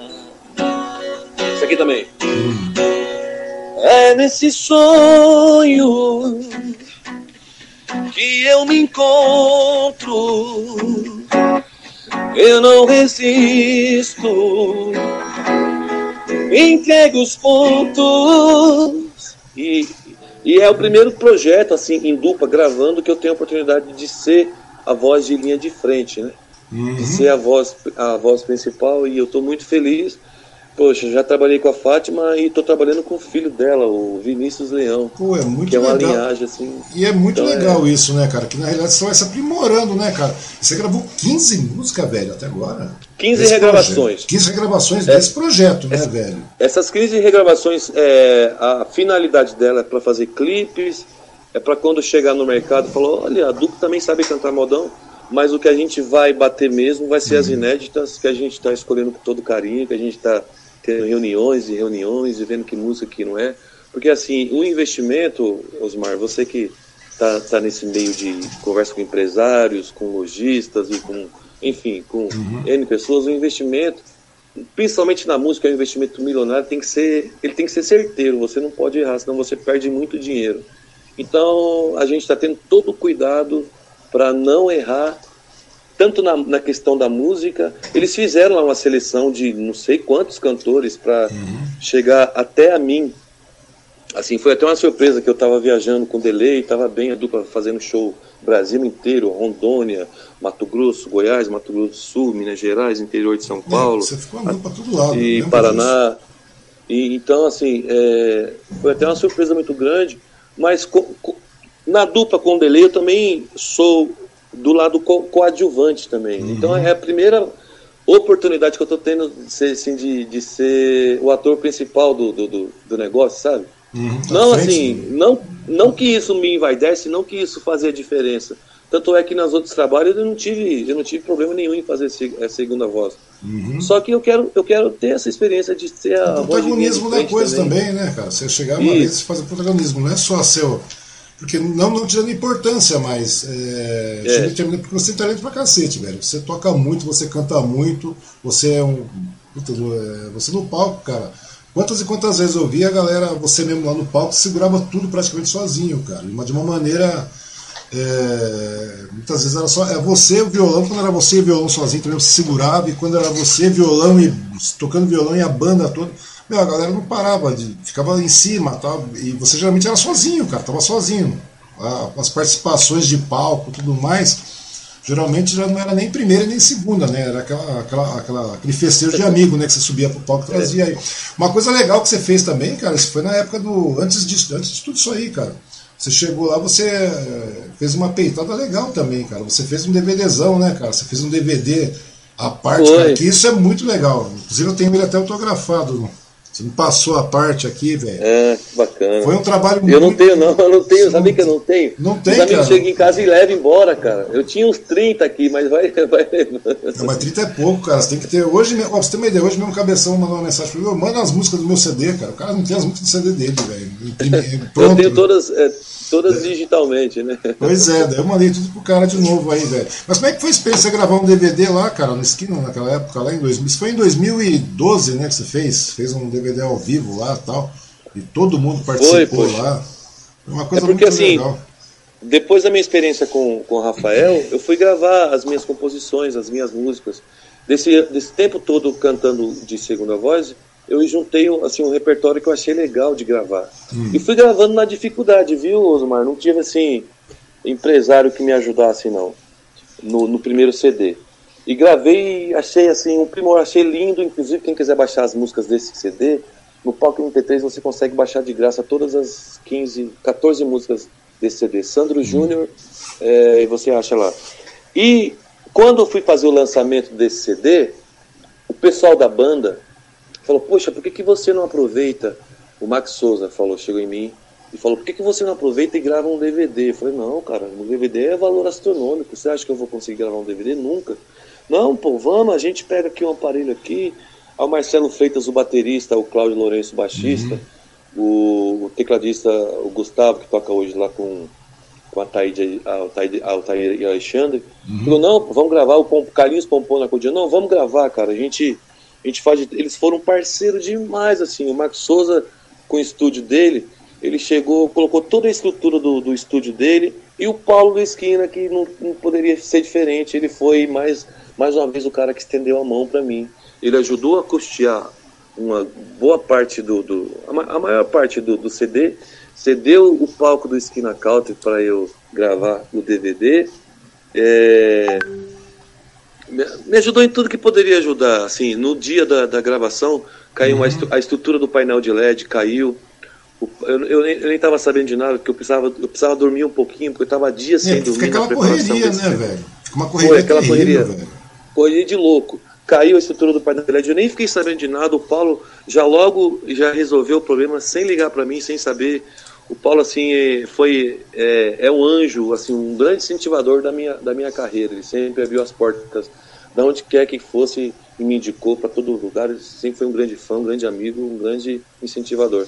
E aí gravamos o DVD uhum. e depois da, da gravação do, do DVD foi a as portas do mundo só se abriram, fomos fazer show no interior de Paulista, para Minas Gerais, e daí nessa história, nesse meio tempo, eu tive um grande baque na minha vida que foi a perda do meu pai, né? Pois é, cara, isso aí deu uma baqueada é. legal em você. Eu lembro que você ficou realmente bastante baqueado com isso, né? Você deu uma parada tal e tudo mais. Não tinha nem, não tinha nem como ser diferente também, né, Sandro? Foi logo na sequência que eu eu, eu, perdi uma pessoa muito importante também, que era uma pessoa. Não, não vou dizer que eu amava, porque o amor é uma coisa que, uhum. que, não, que não morre, né? É uma coisa que está mais adormecida dentro de mim. Eu perdi a, a mulher também, a pessoa que, que, que eu amei demais, amo, amo até hoje. Mas torço muito por ela, espero que ela siga a vida dela com, com toda a felicidade do mundo que ela merece. Uhum. Então eu não, eu não conseguia entrar dentro de casa, eu dormia dentro do carro na, na, na rua, eu dormia no, no qualquer hotel. É, e estava insuportável para mim é, ficar na, na, casa que meu pai, nessa casa que eu estou falando aqui, uhum. na casa que meu próprio pai me ajudou a construir. Então, assim. Porque eu a baqueada é grande, eu... né, velho? A baqueada é grande. A gente sente uns baques na vida meio, meio violenta, né, cara? E a gente não sabe como é que Foi. a gente vai reagir, né, cara? Nessa hora você fica meio atônito. Eu lembro que você ficou é... bem baqueadão, cara. Eu tentei, eu, eu, eu, eu, desmarquei minha agenda de shows durante 15 dias. Depois de 15 dias eu voltei a cantar. Primeiro show, a volta eu escolhi cantar no esquina, questão de honra. Cantei, achei que estava tudo bem, mas o meu, meu psicológico, a depressão me pegou forte. E eu, já, eu tinha música que eu, que eu, cantava que eu chorava e não aguentava mais trazer alegria mais para as pessoas. Eu falei, não. Eu vi eu você posso... chorando no palco já, velho. Eu vi você chorando no palco. É, eu vi. É. E nesse caso eu aí. não posso eu não posso enganar as pessoas, vir só pelo dinheiro e, e não, não trazer alegria para alegria elas. Foi aí que eu parei e fui, fui embora daqui. Fui embora daqui e fui para o Mato Grosso do Sul. Pois é, foi nessa época. Eu pensei, eu até comentei, né? Ali conversando naquela época. Eu falei, e o Sandro, cara? O que aconteceu com o Sandro? O Sandro subiu, ele não vai voltar mais, ele não vai cantar mais e tal. E você estava no Mato, é Mato Grosso, né? Que você estava, não foi isso? Que você ficou um Mato, lá? Mato Grosso do Sul. Pois Campo é, lá, Grande. lá, lá em Campo Grande.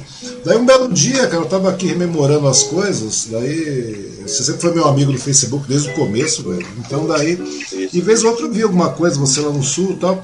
E daí um belo dia, cara, eu tava rememorando minhas coisas aqui, eu coloquei uma, umas peças que eu montava as artes do, do, do esqui, nessas coisas, eu coloquei umas peças lá, cara, uma aleatória e uma aleatória da sua, cara. Um show, eu fiz um, umas peças de divulgação da, de um show que você fazia no esquina na época, cara. Rapaz, você lembra a repercussão que deu aquilo, velho? Todo mundo correndo atrás do Santo tá aí, Santo, Santo, Santo, Santo, Santo, Santo, Santo. Você lembra disso, cara? Eu lembro. E eu coloquei, gente me ligava, ô, que hora que vai ser o show? Eu falei, show? Pois é, cara. Você eu... não tá em Suzano? Não, pô, eu tô no Mato Grosso do Sul, mas divulgar um show seu aqui, não, que hora não. que vai ser? O pessoal nem atentou pra data, cara, que era um, um, um, uma postagem a título de, de, portfólio que eu tinha feito lá. Cara, mas a repercussão foi muito grande, velho. Eu lembro disso aí, que era todo mundo, o pessoal chegava e falava, ah, o Sandro vai tocar quando? Eu falava, meu, não vai tocar, cara. O cara tá lá no Mato Grosso do Sul, lá. Eu achava até que você ia voltar a tocar, cara. Eu pensei que você não fosse voltar a tocar. Mas me conta uma coisa, como é que foi pra você é, voltar, Sandro, literalmente voltar, cara. Quando você venceu essa depressão que bateu, esses baques que aconteceram na tua vida aí, como é que você foi encarando isso aí? Como é que você. Porque eu, meu, eu vi você depois disso aí, você tocando pra caramba, você fez live, você fez um monte de coisa. E sempre naquele primor, velho. Como é que foi essa pegada para você sair dessa, dessa depressão tal, que você é, viveu, viveu? Você ficou um tempão, velho. Eu sei que você baqueou bem, de verdade, de verdade mesmo. Como é que você eu saiu disso? A até agradeço a oportunidade de estar falando essa história para você, Osmar. É a primeira vez que é, eu falo isso em público, né? É a primeira vez que eu tenho a oportunidade de falar disso. Muita gente não sabe por que, que eu parei, muita gente não sabe o porquê que eu sumi um pouco. É, mas é, eu precisava realmente, como eu te, como eu te disse, eu não, eu não poderia ser injusto com as pessoas de não estar tá trazendo alegria. Se eu não conseguir trazer alegria no que eu faço, para mim não tem sentido. Então, assim, eu fui querendo parar mesmo, fui trabalhar com obra, fui trabalhar de pintor, fui trabalhar montando uh, de, de, de, serviços gerais, assim. Uhum. É, não queria, a música me machucava muito, tanto da perda do meu pai como, quanto da perda da, da pessoa que eu mais amei na vida. Então, é, mas o Mato Grosso do Sul é um estado muito musical, sabe? Eu morava é. numa kitnet Hum. É muito musical. Grandes artistas do Brasil, Michel Teló, Luan Santana, é, entre vários artistas do Brasil, veio de lá Tiaguinho, veio de lá do Mato Grosso do Sul. E é um estado que, se você jogar uma pedra, vamos dizer assim, um ditado, pega no, num sanfoneiro, pega num músico, num cara que canta bem lá. E eu, eu, morava numa kitnet, a kitnet, a kitnet é compartilhada com outros quartos, né? Uhum. E aí eu, às vezes eu ensaiava alguma coisa, matava saudade de alguma coisa, chorava, parava. Rapaz, pense que não, o dono de um bar foi lá me chamar. Ah, você que é o cantor? Aí eu olhei assim. Eu falei, não. Não, o cara falou, passou com um cara que canta, canta muito bem aqui. Pô, tô precisando de um cara aqui, pô. Você não pode ir lá cantar para mim na sexta-feira? Eu falei, não, moço, eu não canto não, não queria saber mais de cantar.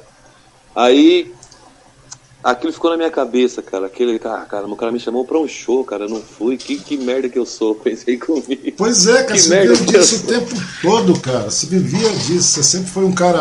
É. Eu falei, não, isso já dois meses depois de, de, de parar. Aí eu falei, não, eu vou. Aí ele. Ele arrumou outro cantor, eu falei, eu escutei o barulho lá de casa. Eu falei, não, eu vou lá dar uma palhinha pra ele. Hum. Dessa palhinha, eu já voltei a cantar nesse bar, já fui para parar na televisão. É, depois de seis meses eu estava cantando no, num grupo de, de, de, vaneira do Mato Grosso do Sul chamado Zé Carrilho e grupo Baile Bom. Uhum. E depois de seis meses também eu já estava cantando com o Delay, da dupla Delay Dorivan, que é um show nacional. Pois é. Um é, show. É um show que viaja o Brasil inteiro. Eu não imaginava, porque assim, eu fui gravar um disco, o Felipe Reis me ajudou uhum. nessa, nessa parte dessa vida, que o Felipe Reis estava vivendo aquela parte da, da cirurgia da cabeça dele, né? Grande Felipe Reis, né, cara? É, Excelente grande Felipe pessoa. Reis. Um abraço meu irmão, a toda a família dele. Um abraço meu irmão Felipe Reis. A gente compunha muito assim à distância, uhum. tanto pessoalmente quanto à distância. E a gente vivia um drama, ele estava vivendo o drama dele, da cirurgia, eu vivia o drama meu pessoal. Ele acompanhou muito de perto isso. E uma, numa das músicas que a gente fez, uma Mora de Viola, uhum. é, como eu, já, eu queria gravar é, uma música que eu fiz em homenagem ao meu pai, veio a Mora de Viola. Na Mora de Viola, eu fiquei sabendo que a dupla Delay de, Dorivan é de lá. Eu fui atrás do Delay Dorivan para gravar comigo. Uhum. Aí eu fiquei sabendo que o Delay já não estava mais com o Dorivan, mas como o Delay é a voz principal, eu falei para ele, ó, qualquer coisa, se você quiser, eu faço o Dorivan para você. E só para pro, pro disco mesmo, não tem problema nenhum. Ele foi, uhum. tocou viola, gravou, ele me convidou. Ele falou, olha, nossa voz de casa. Ele, aí foi que ele me convidou para seguir o, o, Brasil inteiro, quer ver uh, de uma de uma coisa de uma tragédia que foi da minha vida, pois é, para uma coisa, uma coisa, uma bonita, coisa assim né, que velho? me trouxe mais vida. É, te, te resgatou, né, velho? Quer dizer, a música mesmo, você vê como é que a música é interessante, né, cara? A música causa momentos de, de alegria, de ápice, de contraste, né, na época do, do, do 50 mil pessoas, trem, aqueles baques, aquelas mudanças. E seja porque é, é, é, é, aquele amor, aquele carinho que você tem pela música, né, velho? Que você tem pela música, a música tem por você. Na realidade é isso aí que te resgatou de novo, né, cara? Porque por um determinado momento eu achei que você não fosse voltar, cara, de verdade. Eu falei, nossa, cara, o Sandro vai. Ele falou, é, pois é, o Sandro tá, tá baqueadão, ele foi embora tal e tudo mais. E daí eu falei, pô, meu, mas de repente. Foi nessa época que você estava lá que a gente colocou aquele, aquele post lá. Não foi nem pra, por nada, cara. O pessoal não viu a data. Daí você vê a repercussão que tinha seu nome, né, velho? E daqui a pouco a música tá voltando para você. Depois você tá tocando no boteco, no barzinho, depois você tá voltando. É. Daqui a pouco você tá tocando, é. você tá fazendo com. montando dupla novamente, já tocando de maneira. E aí, daí um belo dia eu vejo o Sandro por aí de novo, cara, aqui na região. Eu falei, pô, o Sandro voltou, cara, que legal. O Sandro voltou, eles estavam tocando nas casas novamente e tudo mais. Eu falei, pô, isso é muito legal, cara. E, e nesse meio tempo, como é que foi essa volta para você aí, Sandro? Como é que você se sentiu motivado? Como é que foi a motivação? Como é que foi o, o apreço, a receptividade do público que ficou tanto tempo sem te ver? O povo que gostava, gostava e gosta de você ainda pra cacete, cara. Porque é simples, é fácil. Você quer ver como é que é o negócio? É, não precisa de muito. Vamos pegar aquela live que você fez aí. Você fez uma live esse tempo atrás. Foi, foi você, o Rony, é, o, o, quem mais estava lá? O Cleiton, quem mais? Quem mais estava? Foi todo mundo, ah, a grande verdade foi, foi a Bruna, foi todo mundo lá. E aí, cara, daí nessa hora que você voltou, você vê a receptividade que você teve, cara. Você imagina é, a live, negócio. A live foi um sucesso, é isso mesmo que você disse, Osmar. A música me resgatou. É por isso que eu digo que é, a, a magia da música vai estar sempre dentro de mim, por mais que aconteça, eu acho que não vai acontecer de novo, porque uhum. pai a gente só perde uma vez e mãe também. Então, é, mas é uma coisa que eu precisava para ver o, o valor que a gente tem, para ver o, o, aquilo que eu estava deixando para fora. Foi um alívio, assim, eu ter conseguido voltar, sabe? Foi um alívio eu ter conseguido é, dar a volta. Sabe quando você. Meu Deus, obrigado por tudo. Você chega a agradecer a Deus por tudo aquilo que você passou. E, e, ter, e, e, ter, e, ter, e ter tido a oportunidade também de, junto com o Delay, é, ter o lado de ser artista, né? o lado de show business, né? de chegar nos hotéis, de voltar e, de andar da, e de avião, e, e ter a oportunidade de, de trazer o Delay para cá, para os amigos, assim como, como o Goiano convivia com a gente, o Delay uhum. também está convivendo mais com a gente agora. Inclusive, a gente vai estar tá ao vivo na TV Aparecida agora domingo, agora, convidando os telespectadores acho que é Terra da Padureira, programa Terra da Padureira, do uhum. Kleber de Oliveira. Então, assim, de ter esse, esse lado, mas nunca esquecendo as minhas raízes. É, aquela semente que eu comecei cantando no, no, grupo de pagode, cantando no trem, ela só secou o galho, mas as raízes ficou ali, hibernando, e quando voltou, voltou com força, né? Voltou uma planta mais mais vistosa, vamos dizer assim. Você não, acha, você não acha que é legal esses baques, às vezes, cara, por mais doloridos que eles sejam, é. que a gente cai no chão, é velho, e a gente. Por isso a gente extravasa isso aí, né, velho? Você extravasa, acabou. E era o momento que você tinha que cair mesmo, cara. Cair, não digo cair financeiramente, nada disso, porque nessas horas dinheiro não conta, nada conta, né, cara? Trabalho, você pode ter uma agenda lotada, você dispensa a agenda, você faz tudo isso, você não está se sentindo bem meu, e às vezes é bom que tem um baque desse. Claro que ninguém deseja isso, mas às vezes nos faz é, é, lembrar quem nós somos, né, cara? Quem você é. Que você é um puta de um artista. A grande verdade é essa, cara. Não é puxando o saco, não. A gente sabe que a consideração que eu tenho por você aí, que a gente conhece. Muito obrigado, Osmar. De verdade mesmo, cara, de verdade. Então daí a gente acaba vendo isso aí, cara. Então às vezes é bom ter um baque desse pra gente poder voltar, cara. Voltar, essa, voltar pra gente descobrir, redescobrir quem nós somos, né, cara? Porque você não tem jeito, velho. Seu negócio é ficar em cima do palco, seu negócio é tocar, seu negócio é compor, seu negócio é produzir, tocar. Mas e aí, você voltou, daí você começou a, a voltar, daqui a pouco você já estava aqui na região de novo, né, cara? É. Você já estava frequentando é. as casas tal e tudo mais. E você fez muita coisa, né, cara? Inclusive você fez muitas composições aí, você. Muito pelo contrário, muitas vezes as pessoas vão lá, eles cantam, fazem muito cover disso, cover daquilo, tocam tudo, e você não, cara. Você uhum. tocava autoral sua também, direto, né, cara? Muitas sempre, vezes. Eu sempre. Toca uma autoral pra nós aí, Sandro, só pra gente lembrar daquela pegada. Dessa, dessa fase difícil, eu vou cantar então, já que você pediu, uma fase difícil. Eu quero oferecer. Eu tive a honra lá em Campo Grande, uhum. Osmar, de conhecer o primo do, o primo do ex-goleiro e agora técnico do Flamengo, Rogério Ceni, uhum. o senhor Hélio Ceni. O senhor Hélio Ceni, ele via a minha dificuldade em Campo Grande, ele inventava lá um, um jantar na casa dele uhum. e me contratava para cantar. Ele, ele era, tinha alguns negócios lá. Ele rodou Campo Grande comigo, é, tentando me encaixar algumas casas, porque Campo Grande é muito difícil de você tocar por conta que tem muita demanda de artista, muito cantor bom em Campo Grande. Então, assim, o seu Hélio Senni me ajudou, inclusive, na gravação desse CD uhum. que eu gravei, é, com a participação do, do Delay, que daí, posteriormente, eu fui convidado para ser o Dorivan, junto com ele. E essa música foi, depois desse VAC, foi a música que eu, que eu fiz para o meu pai, foi o motivo do CD. Eu falei, não, eu preciso gravar, registrar essa música e fazer essa homenagem pro meu pai. Chama-se Feliz Dia dos Pais. Segura aí. Manda ver.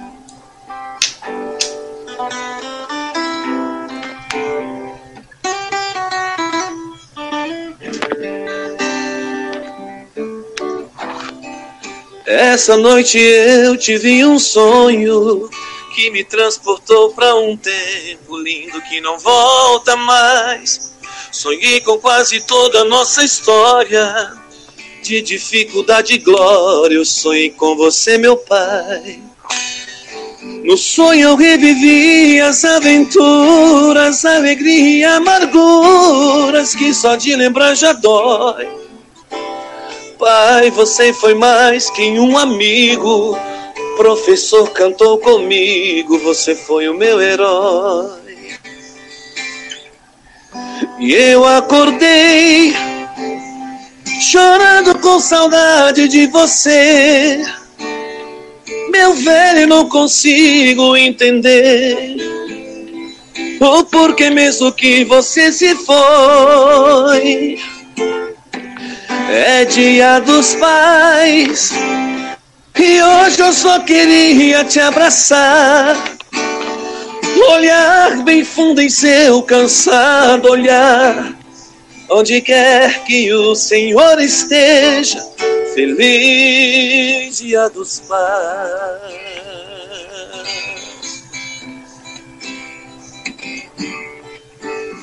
Você que está aí me escutando e tem seu pai te observando, eu te peço por favor Olhe para o seu paizão agora, ele é a sua história, é o seu herói, seu professor.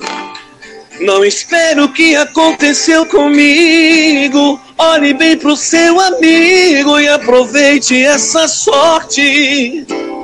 E diga pro seu pai, pai, eu te amo, me perdoe os desenganos, me dê um abraço bem forte.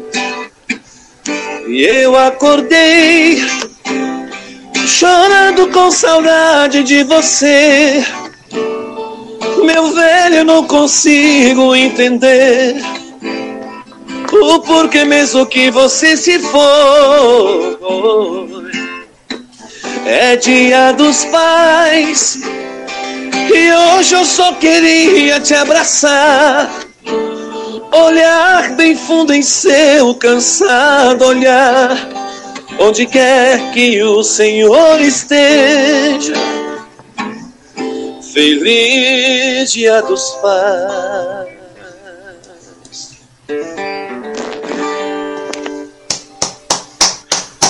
Valeu, de verdade, pai. cara, de verdade, cara. É uma puta de homenagem que você faz pro seu pai, que era seu maior fã, velho.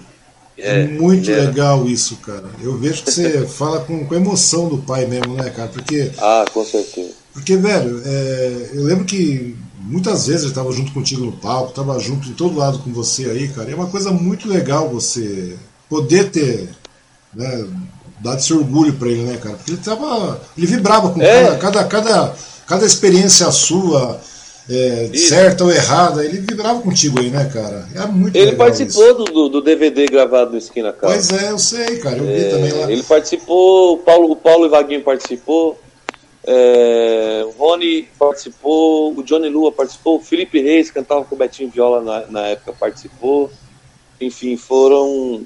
Foi um momento muito especial. E o Paulo também presente nesse retorno meu, porque nessa live Moda na Mesa, uhum. ele que deu a ideia da live Pois é, ele, é, cara. Infelizmente o esquina, o esquina Country já não estava mais aberto assim ao público, uhum. não estava aberto como, como casa de show.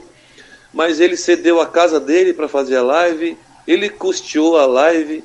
É, assim, o Paulo, o Paulo do esquina da, da Marmora de Cristal, assim, é um cara que eu só tenho a desejar coisas boas para ele, porque tudo que ele fez para mim, é, um dia eu quero retribuir. É um cara muito parceiro, cara. Esse cara é muito parceiro. Ele é. Mas o legal mesmo, cara, na questão da, da, dessa homenagem que você fez pro seu pai aí, velho, é. Meu, é, eu, dá pra ver no olho dele ali, né, cara, que a cada experiência que você passava, ele vibrava, cara. É uma coisa legal, né, cara? Você ter esse apoio, vai, filho, vai, vai, vai. Vai, vamos ver que merda vai dar, mas vai, cara. Era muito legal, cara. É. é uma coisa.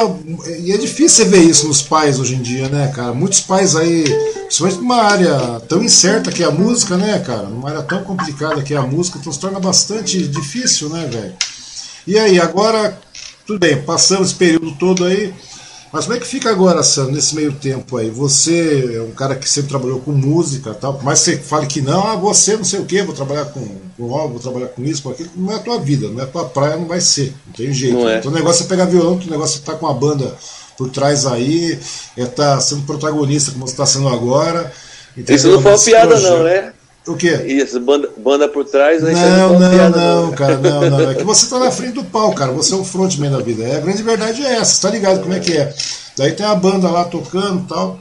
Mas o seu, o seu lugar é esse, cara. É ficar em cima do palco mesmo, velho. Daí, tudo bem, você vive disso, você vive de música, você trabalha agora com música, passando o baque todo, você voltou a viver de música, literalmente, né, cara? Isso. E aí, como é, como é que foi essa pegada nesse último ano aí, velho? Porque nós já estamos um ano nessa, nessa bagaça de pandemia muita gente aí, muita. Eu, pô, eu conheço muita, muita gente que toca na noite, que vive de música, que vive de show, que vive disso, vive de entretenimento, né, cara? E acabou, cara. Agora não tem mais isso aí. Não tem mais isso. Aqueles que tentam. Agora, hoje mesmo já entramos em lockdown de novo aqui em São Paulo, né, cara? 11 horas já fechou tudo, já começa até às 6 da manhã. Como é que foi para você esse ano aí, Sandro? Como é que você pegou essa. Como é que você conseguiu se virar nesse meio tempo? Como é, como é que a pandemia te afetou? Você vê, Ironicamente, né, Osmar, assim, foi um susto. Logo no começo foi um susto, os primeiros 15 dias hum. foi lockdown total mesmo. A minha sorte é, é, que eu tinha uma reserva, eu queria fazer o aniversário do meu primeiro ano da minha filha, Sofia. Uhum. Eu estava me preparando, já tinha contratado o salão, estava contratando o buffet e estava fazendo uma reserva legal. Então, para me, me segurar nesses primeiros dias aí difícil de loucura, de dificuldade, é, eu tive. Eu cancelei, claro, eu tive que cancelar o aniversário dele, dela, até porque não, não, eu não pude fazer por conta do lockdown. É, mas é. Ironicamente, foi bom para mim essa pandemia, sabe? Pelo meu lado pessoal. Foi maravilhoso, assim.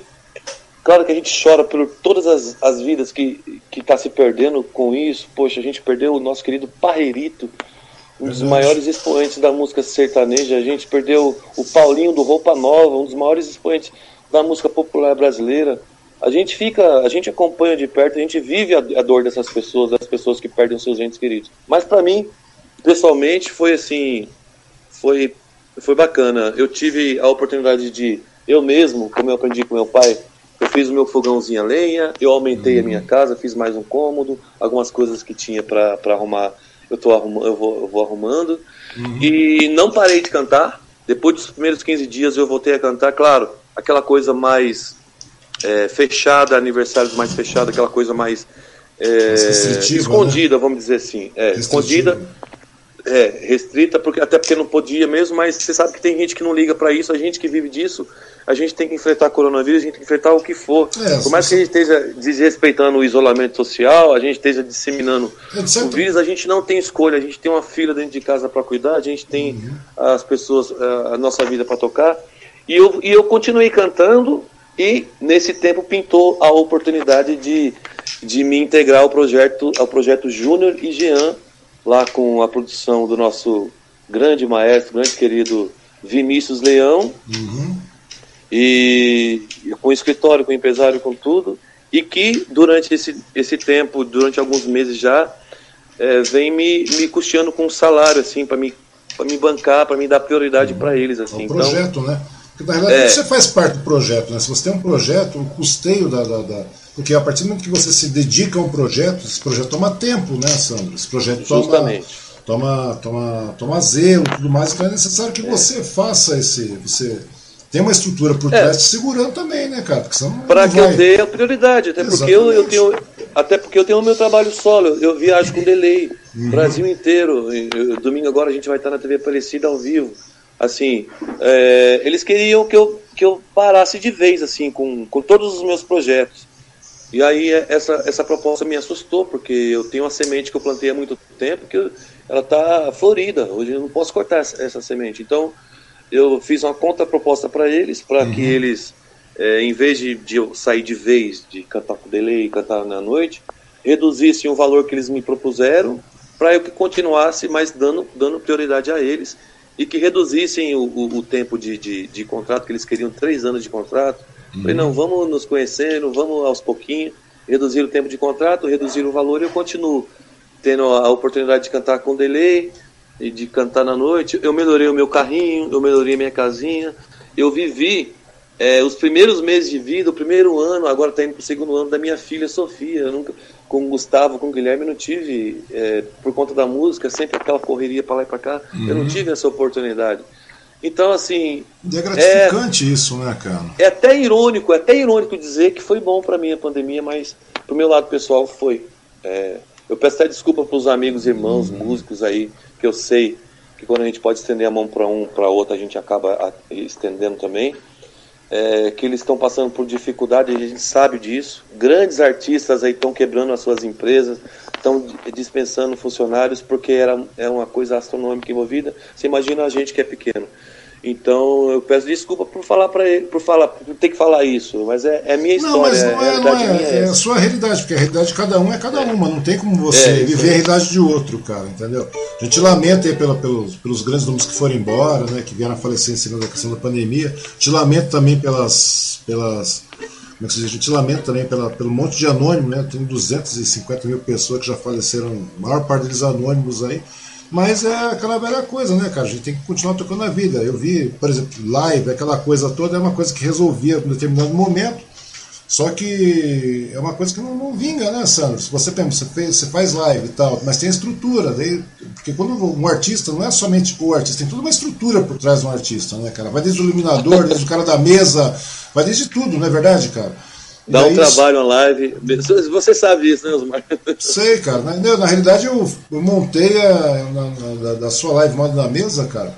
Eu montei a- algumas peças de arte aí, cara, também, né? Foi a pedido do, do cabeção Você lá. foi outro parceiro também. Eu, eu, eu fiquei sabendo que o Paulo falou que você também não cobrou nada do serviço que você Não, nada. nos nada, ajudou nada, também. Nada, nada. E agradecer e já aproveitar em nome do Rony Cleito e meu Sandro Júnior, te agradecer pela força, cara. Você foi Não, muito prestativo. O Rony é gente boníssima, cara. Todos vocês são gente boa. Então é difícil a gente falar, pô, nesse meio todo que eu conheci todo mundo aí, cara, essas pessoas todas que você tá falando aí, pra falar pra você, ah, meu, não gosto daquele fulano. Mentira, velho. Não tem ninguém que você não venha a gostar, entendeu? Todo mundo é é gente boa. A gente pode não ter muita intimidade, ficar todo dia junto, tal, etc, É. tudo mais. Mas, velho, o respeito continua, o respeito permanece, né? A amizade fica. Tanto que eu, eu que tenho que agradecer você, né, cara? Que nesse meu projeto que eu tô fazendo aqui é diferente quando você tá num canal que tem 300 mil seguidores e quando você tá montando uma estrutura, né, cara? Logo que eu chamei você, você de pronto falou: não, cara, como é que eu vou negar alguma coisa pra você, rapaz? Entendeu? Meu, eu que me, sinto, eu, eu que me sinto honrado por, por você estar aqui, velho. Eu sei que. A, a honra é toda minha. De verdade, cara, de verdade. outra minha. A, a intenção é que o negócio prospere, funcione bem aí, né? Porque eu acho que tem que. Chega em determinado momento, cara, você tem que sair um pouco dessa vida de BBB, né, cara? Tem tanta coisa boa, tem tanto artista bom, e você praticamente, apesar de ter nascido em Minas, você é suzanense, cara. A grande verdade é essa. Né, cara? Pois é. Suzano tem um carinho enorme por você. Suzano, Mogi, região toda, né, cara? E justo eu que vi praticamente todo. Sei lá, acho que toda semana eu te via, né, cara? É, toda semana. Toda semana eu te via. Às vezes não via muito porque eu tava meio torto, né, cara? A gente não via muita coisa meio, meio bêbado, mas.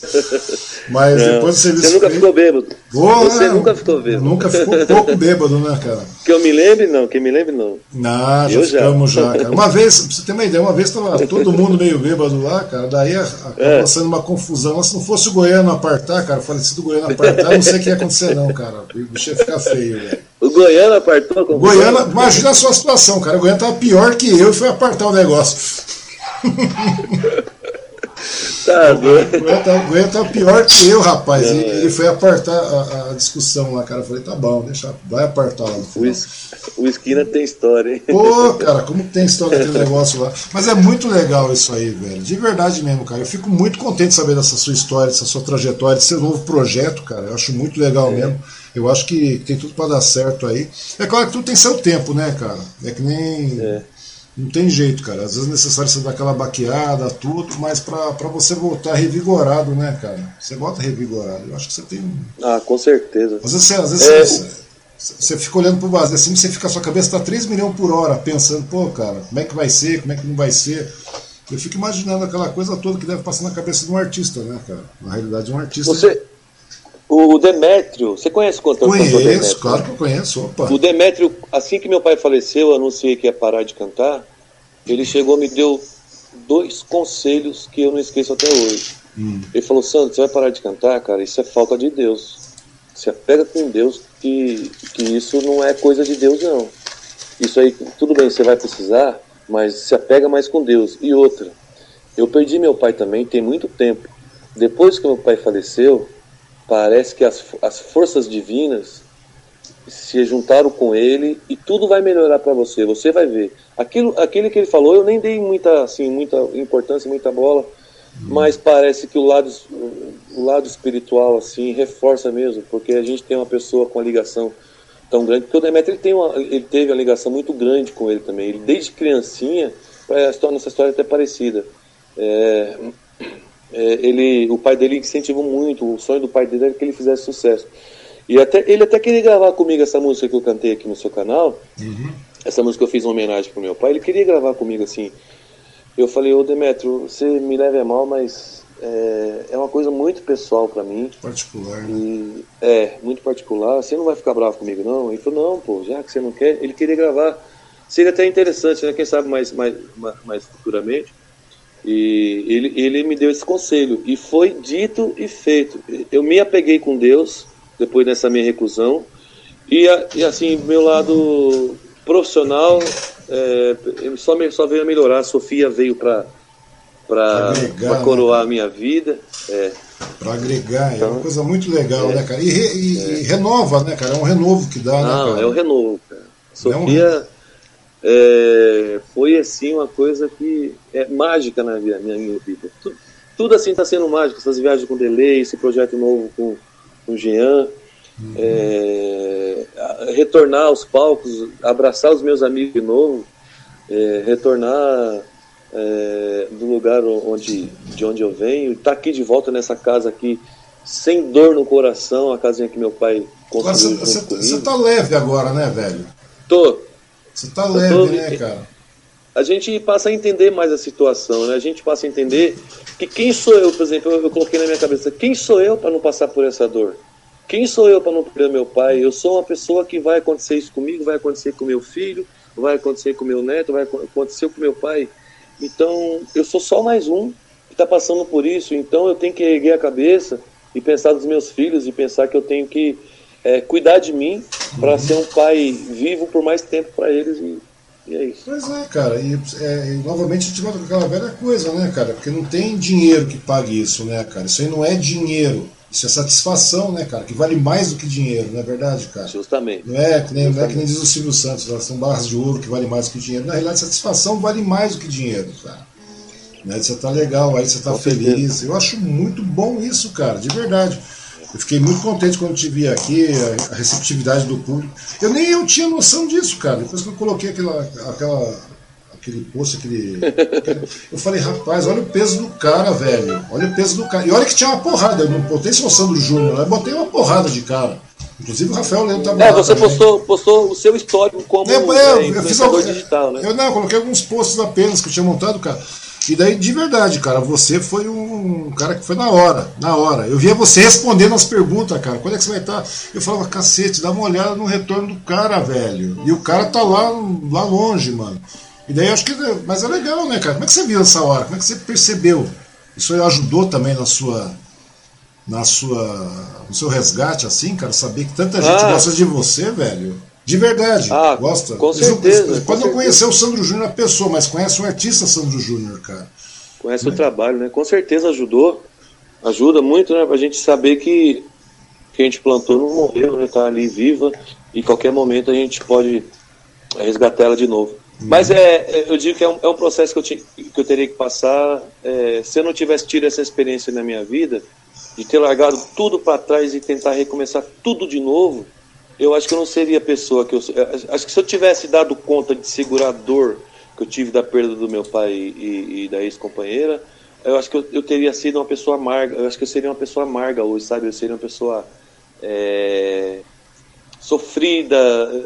Ah, claro, eu sou sofrido, mas assim, uhum. bem menos. Eu teria que passar por esse renovo, por essa, esse deserto de novo. Porque lá eu não conhecia ninguém em Campo Grande, né? Eu não conhecia uhum. ninguém. Eu tinha visto um cara ali em Santos só, o André, ele me falou de Campo Grande, eu estava querendo já, eu já tinha, já tinha decidido parar de cantar, e eu falei, puta, ele falou de Campo Grande, eu vou é para Campo Grande, pô, mil quilômetros daqui, é um lugar que nem é tão longe, que eu possa voltar assim, se, se, se, é, me planejando, uhum. e é um lugar que nem é tão perto, que eu não posso é, voltar assim, se der uma dor de barriga minha, ah, vou voltar, vou cantar, não é, mil quilômetros, mil e cem quilômetros não é brincadeira, não. Não, não é. Então, cara. assim. Daí, daí, você olha e você fala, mas é uma, um período que eu posso pegar e me, me isolar também, né, meu? Curtir esse negócio, isso. separar isso aqui tentar tirar essa, essa, essa coisa ruim que tá grudada aí. É porque na realidade não é, que você, não é nem esse princípio de, de querer tirar, né, velho? Você não sabe o que vai acontecer. Você tá baqueadão, você sabe que o negócio tá lá. Então, você não sabe se essa depressão que vai, vai, vai, vai, é. vai chegar. Porque e é muito legal, cara, saber que você sai de um negócio desse aí e você volta revigorado, cara, porque você podia te levar literalmente pro buraco. Foi maravilhoso, foi maravilhoso. Campo, Mato Grosso do Sul, Campo Grande foi importante demais na minha vida. Sim. E me deu de presente que nasceu lá a Sofia, me deu de presente a Sofia, né? Então, Pô, mas é, é um legal. abraço a todo, minha gratidão a todo o estado do Mato Grosso do Sul, a todas as pessoas, todos os amigos que eu, que eu fiz aí. E, e para você ver, né, cara, e, e é, é, eu sempre tenho um ditado que digo assim, que as coisas boas acontecem com quem é bom, né, velho? Então você vai, se você é bom em determinado assunto, se você é, é uma boa pessoa, cara, as coisas têm que acontecer naturalmente, cara, vão acontecendo, porque é claro que revés, nem, ninguém é 100%, né, cara, a gente faz um monte de cagada todo dia, mas mas a gente pega e, e se você é bom, velho, as coisas boas acontecem, mano. Isso aí eu sempre falei isso pra todo mundo, meu. Às vezes você vê a pessoa numa, numa down, assim, numa, numa vibe baixa, né, cara? Eu falo, mano, porque momento ruim todo mundo passa, né, cara? Então aí cabe a nós a, a, a, é, começar a perceber os momentos, né, cara? Você pode sair disso aí, se renovar, crescer. E você volta melhor, né, velho? Volta muito melhor. Voltei. Pois é. Voltei melhor e graças a Deus. Pois e é. só tenho a agradecer a Deus e e todas as pessoas que, que passaram o meu caminho durante esse tempo. Que ficam à sua volta. Sandro, eu quero passar umas fotos suas aqui, cara, que nós temos, que eu captei algumas aqui, porque a gente, fala, ah, a gente, falou, é, a gente falou tanto de, de história aí, né, dos incentivos que você teve, do seu incentivador tudo mais. Eu queria passar umas fotos aí pra gente, pra você comentar a respeito disso aí, né? E. Ah, tá Surpresa é essa, hein? Não, é, Bora lá. Não, é bem, você não sabe as fotos. Falei pra você que ia ter umas fotos, mas você não sabe quais são as fotos, mas vamos embora aí. Vamos dar uma olhada. Aí, como é que começa a história? É... Aí começou a história, né? Porque foi a dupla que meu pai teve. Hum. Chama, chamava Deusdete e Dourado. Meu pai era novo e eu já era nascido na época. Aí ele no palco e... contigo aí. Aí, no, no, dia da gravação do DVD. Pois é. É meu tesouro, uh, apelido de muqueado, kid bocadura, sem vergonha. Pois é, é uma coisa legal, né? Como a participação como é importante, né, cara? É. E, e assim, eu acho que foi para fechar com chave de ouro. Essa, ah. essa foi a, a última foto dele em vida, assim. Foi no, no evento que eu. No evento, ó. No aniversário do meu filho de 10 anos aqui em casa do Gustavo. Mas e eu... tava todo contente, todo feliz. Pô, meu, você pode falar que não, mas eu, você é a cara do homem também, né, cara? Lembra muito, mano. Lembra muito, muito, muito, mesmo o traço. E o legal é que, ele vai acompanhando, né, cara? Ele vai acompanhando esse. Esse era molecão também, né, velho? Nessa foto aqui? Hum. Não, nessa foto não. Era um pouco recente também, na mesma época da. Não, mas da, da última. Você vê, né? Não, tô falando, porque, querendo ou não, cara, a gente fica meio baqueadão, porque eu te conheci numa época ainda anterior a essa aí, cara. Ah, aí, sim, que legal. com certeza. Te conheci na época anterior é. a sair, mas depois os baques vêm, cara, parece mais. A gente fala que, que, que, que marca, mas marca mesmo, né, cara? Essa, essa, essa é foto. Nosso rosto. Essa é uma foto que ele tava, ele tava curioso para assistir o DVD hum. e eu coloquei o DVD para ele assistir. Você imagina se ele tava gostando. Pois eu te conheci nessa época, cara. Essa época aqui que você me conheceu. Pois é. Eu tava cara. com o Rafael. Eu tava com o Rafael. Te conheci nessa época, velho. Então é, a, gente vai ver, a gente vai vendo nas isso três... é um show Isso é um show que eu fiz em Agudos. Agudos no rodeio, Agudos. eu e o Rafael. Você Tava lotado o rodeio. Você falou de Agudos, me lembra cerveja. Meu sogro só fala que só toma cerveja de Agudos, velho. É. Aí você Esse aqui também... na festa nordestina em Suzano, um show. Tava com banda completa também, um showzaço. O Tarcísio, não sei se você lembra do Tarcísio da Secretaria de Cultura. Sim. Ele, ele também foi um grande incentivador, ele que me colocava em todas as festas, me colocou para cantar com o Daniel, abertura de Gutinando, é, Pedro Tiago, abertura de Guilherme Aí, Santiago. Aí a parceria com o Delay, Delay. né? É, eu como Delay. o Dorivan lá, Dorivan, domingo ao vivo na Vamos baixar um pouco mais a foto aqui, senão a gente vai falar que a gente não está colaborando. Aí eu sei. é isso aí. Senão você não tá aparecendo na foto. E é legal, né, cara? A receptividade é muito boa, né, cara?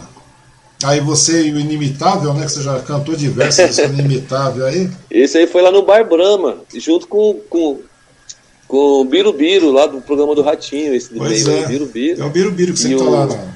enchendo o saco e... do Ratinho. Tá, tá no esquina, tá junto com a gente. O Birubiru é povão. O cara é. é. Eu nunca vi gostar de música igual o Birubiru.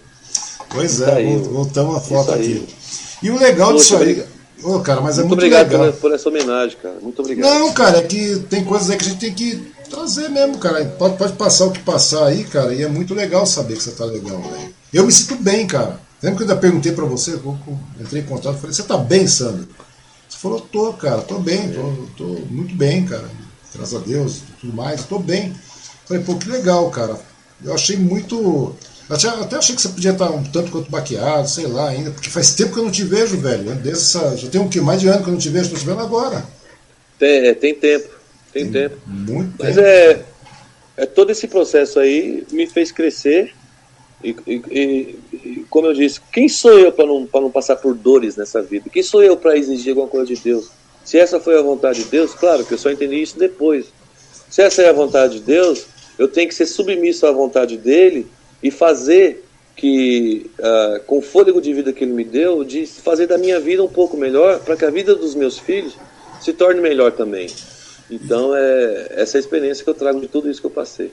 E o legal é ter um resgate desse aí, voltando você para a música, voltando você para o palco, voltando você para tudo isso aí, é a alegria que você acaba trazendo para as pessoas também à sua volta, né, cara? Todo mundo que vai lá, que está passando por um momento ruim tudo mais, quando tem, tem oportunidade de ver você tocando, né? não só você, mas os músicos em geral, que apesar de todos os problemas, todos os agravos, estão lá e você está lá de novo, né, cara? E não é só isso, não é só um momento legal para você, mas é um momento legal que você proporciona para todo mundo, né, cara? Eu acho muito legal Justamente. isso aí. Eu acho que é muito legal, eu acho que.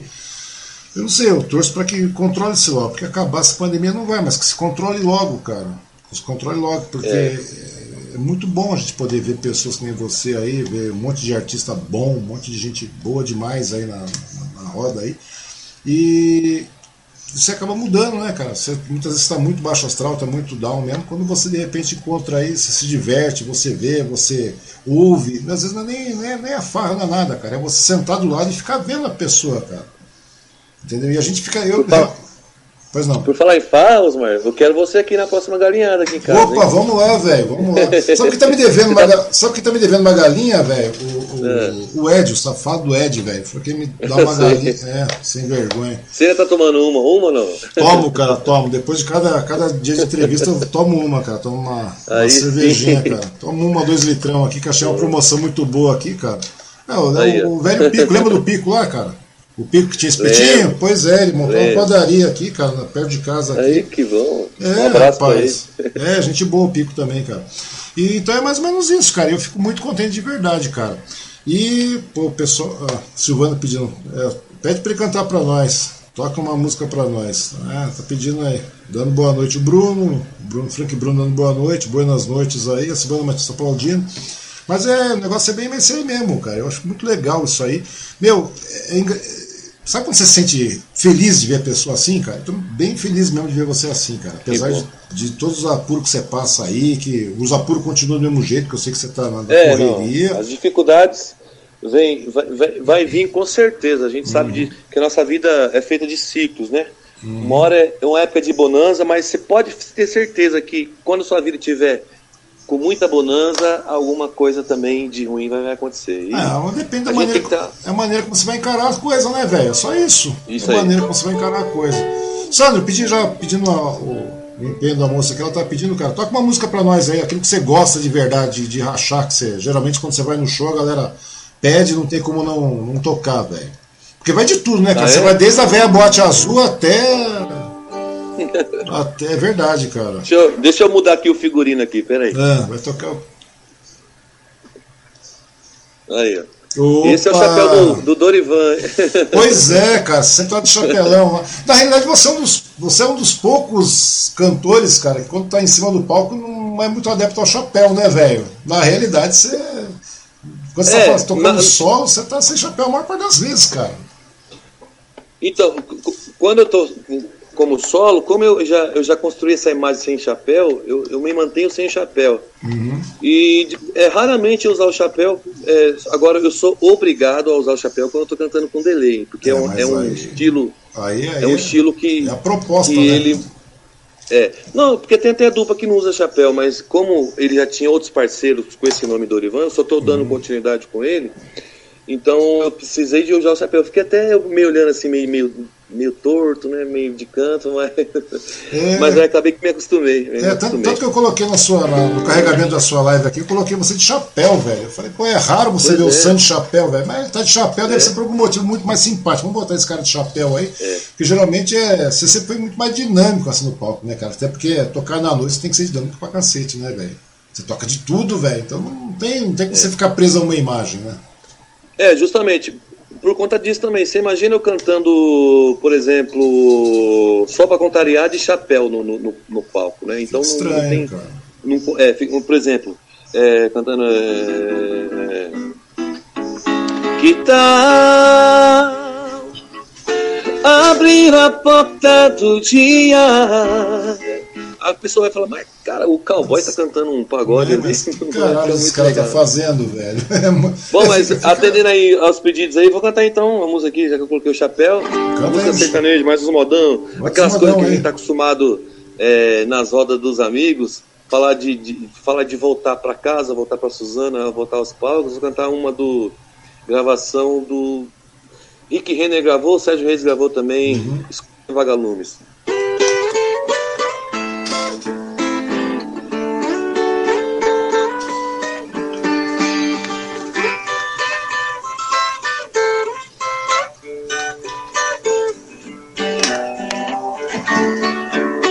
Voltando pra minha terra eu renasci. Nos anos que fiquei distante, acho que morri. Morri de saudade dos pais, irmãos e companheiros. E ao cair da tarde num velho terreiro, a gente cantava as mais lindas canções. Viola afinada e na voz, dueto perfeito. Hoje eu não cantava, doía meu peito. Na cidade grande só tive ilusões. Mas voltei, mas voltei, eu voltei. E ao passar a porteira, mata o perfume eu fui escoltado pelos vagalumes, pois era uma linda noite de luar. Mas chorei, mas chorei, eu chorei. Ao ver meus pais, meus irmãos, vindo ao meu encontro, a felicidade misturou meu pranto, orvalho da noite desse meu lugar. Não precisa perdão, João Paulo Daniel. Ai, ai, ai. Onde eu tava com a minha cabeça? Quando eu disse, por favor, me esqueça, eu já não te quero mais. Ai, ai, ai. Nem o último beijo eu te dei. Alô, Felipe Reis. Simplesmente eu me afastei e você chorou demais. Ai, ai, ai. Hoje eu vou te contar a verdade. Não pensei que a felicidade estivesse tão perto assim. Hoje eu sei, descobri a besteira que eu fiz. Na verdade, eu só fui feliz quando eu tive você junto a mim. Hoje você está feliz, eu sei. Alguém te dá o amor que eu neguei. Hoje quem chora sou eu, hoje o pranto é meu, sei o quanto eu errei. Você me amou e eu nem percebi. Só fui capaz de enxergar depois. Não precisa perdão, eu assumo que não cuidei bem de nós dois.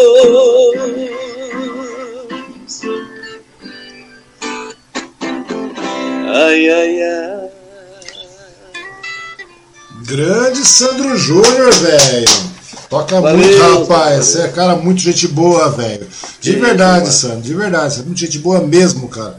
E de verdade, eu, de verdade eu agradeço muito sua, a sua participação, Sandro, nesse projeto que eu tô tocando aqui, cara. De verdade, você foi uma das pessoas que de pronto aceitou assim, velho. Eu tenho uma lista com 200 nomes aí, velho. Daí eu chamei, falei, não, vou chamar o Sandro. E, cara, eu, de verdade, falei, vou chamar o Sandro, você, você sabe que a gente conhece muita gente comum aí, cara. E você foi é. o primeiro que eu chamei, velho. De todos eles, você foi o primeiro que eu chamei. Da sertanejada toda, eu já conversei com o Johnny, já conversei com, com o Felipe. Inclusive tem que dar uma, né, dar uma gabaritada pro Felipe a hora que ele vai voltar em tratamento, né, cara? Isso aí. E vamos colaborar, ajudar o cara aí que ele tá com o desempenho aí, o, o custeio é alto, a gente vai fazer uma campanha em cima disso aí para dar uma qualidade melhor pro cara lá né, em Barretos, que lá é um negócio, parece que não, mas o negócio é pegado, né, cara? E o bicho tem uma história muito é. bonita para contar também, muita gente sabe, mas tem muita gente que não sabe também, né, cara? E a intenção é essa, e de verdade mesmo, Sandro, eu agradeço muito, muito, muito, muito, muito, de verdade, cara, a sua participação, cara. Eu Nossa. que agradeço, Osmar. É uma oportunidade de ouro para mim ter a oportunidade de contar um pouco da minha história um pouco da minha trajetória musical e pessoal e de estar tá, é, transmitindo positividade para as pessoas, um pouquinho pois de é, música. É, cara, apesar da diversidade que a gente passa, vale a pena você não desistir, né, cara? Você pode baquear, né? Pode dar uma tombada lá, sair dando os capotes, cair de testa no chão, fazer um brincar de escavadeira, né? Perder uns dentes, mas você levanta de novo, cara, é ou não é? É, tudo tem um porquê, né? Tudo tem um porquê, tudo tem um porquê. cara, tudo tem um porquê, tudo acontece. De verdade mesmo, quero agradecer a sua participação, agradecer o pessoal. Agora vai juntando o número mínimo de, de, de, de, visualiza, de visualizações, não, de, de, de, postagem. Nós vamos dar aquela, mandar mais pra frente os vídeos aí. Eu acho que vai ser uma coisa tá. muito legal saber disso aí, ter você, ter você junto com um parceiro, cara. Se precisar, nós estamos aqui também, sabe disso. Tá? Queria agradecer todo mundo que assistiu, todo mundo que vai assistir ainda, porque o negócio fica gravado. Apesar que você compartilhou num print, né, cara? Você devia ter colocado o link lá na tua página, velho. A transmissão não tá correndo ao vivo é. na tua página, não. Eu coloquei o link acima. É, mas, é, mas daí você colocando o link direto, não botando foto, vai direto o vídeo transmitido na tua tela, cara. Ah, é? Olha, eu não sabia disso. Pois é, rapaz. Mas não, mas, mas eu vai. vou compartilhar. Compartilha vou... o vídeo. Compartilha o vídeo é. ver, cara. Você tem muita gente seguindo, velho. É uma coisa muito legal mesmo. Eu agradeço demais. Vou deixar até consideração para esse pessoal que, que assistiu, o pessoal que não assistiu, o pessoal que vai assistir aí. Pedir para que você deixe suas considerações finais para esse povo todo aí, cara. Que você é um cara muito querido, velho. É um cara muito querido, de verdade mesmo. Fica as considerações para você falar aí, sabe? Eu quero agradecer primeiramente a Deus por essa oportunidade, Osmar.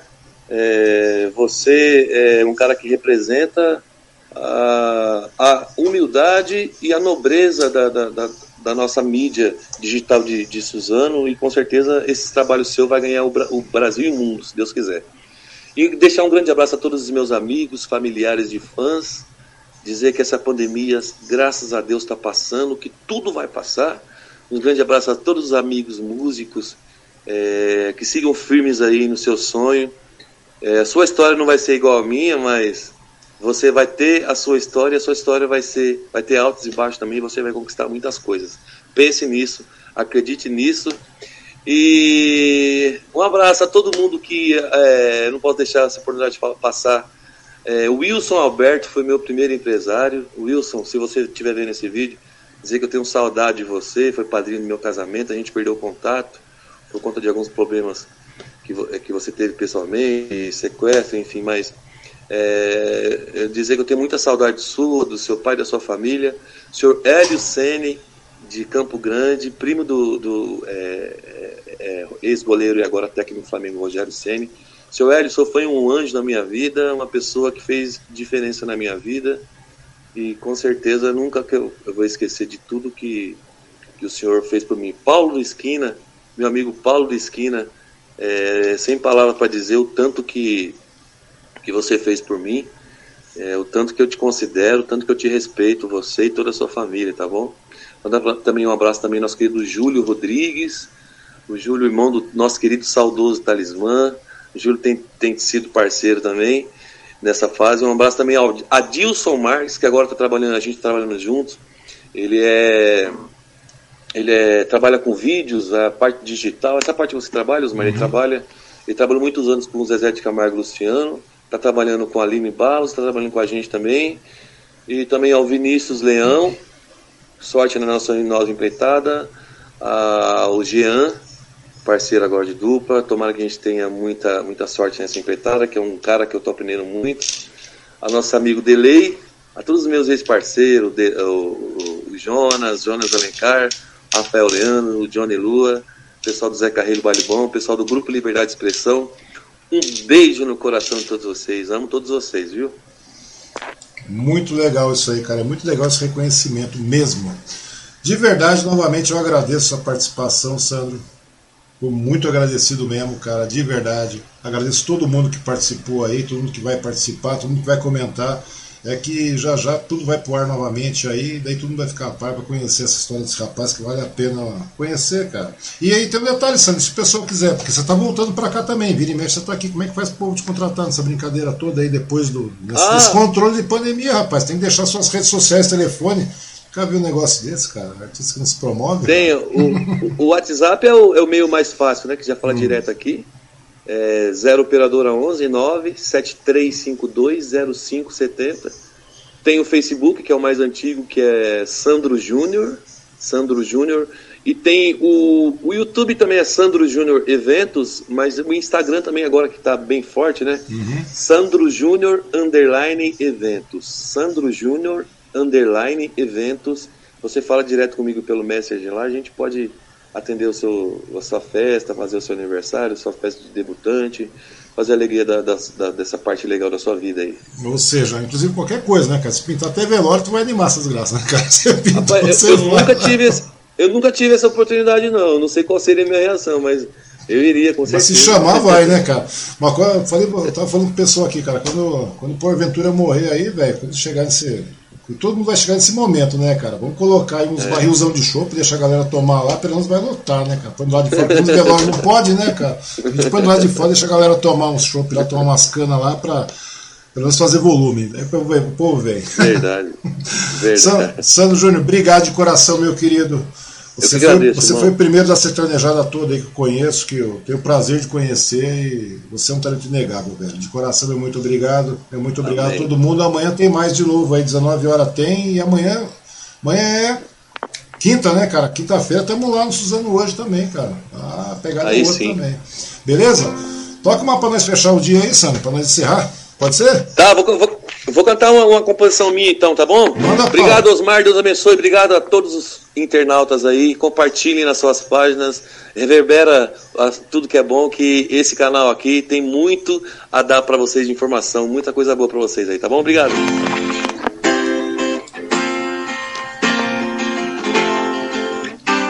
Essa aqui não gravei ainda não, Osmar. É, é uma composição nova, mas é, tem uma mensagem legal, vou cantar um pedaço dela. Canta aí, manda pau.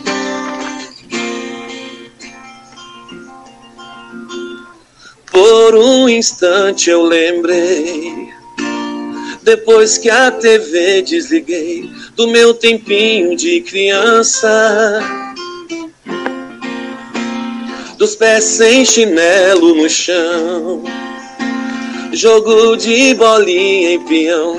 Como foi bom a minha infância. Do abraço do meu pai, das cantigas da mamãe, dos amigos, primos, meus irmãos das festinhas da escola, solta pipa, joga bola, pula figueira, segura pinhão.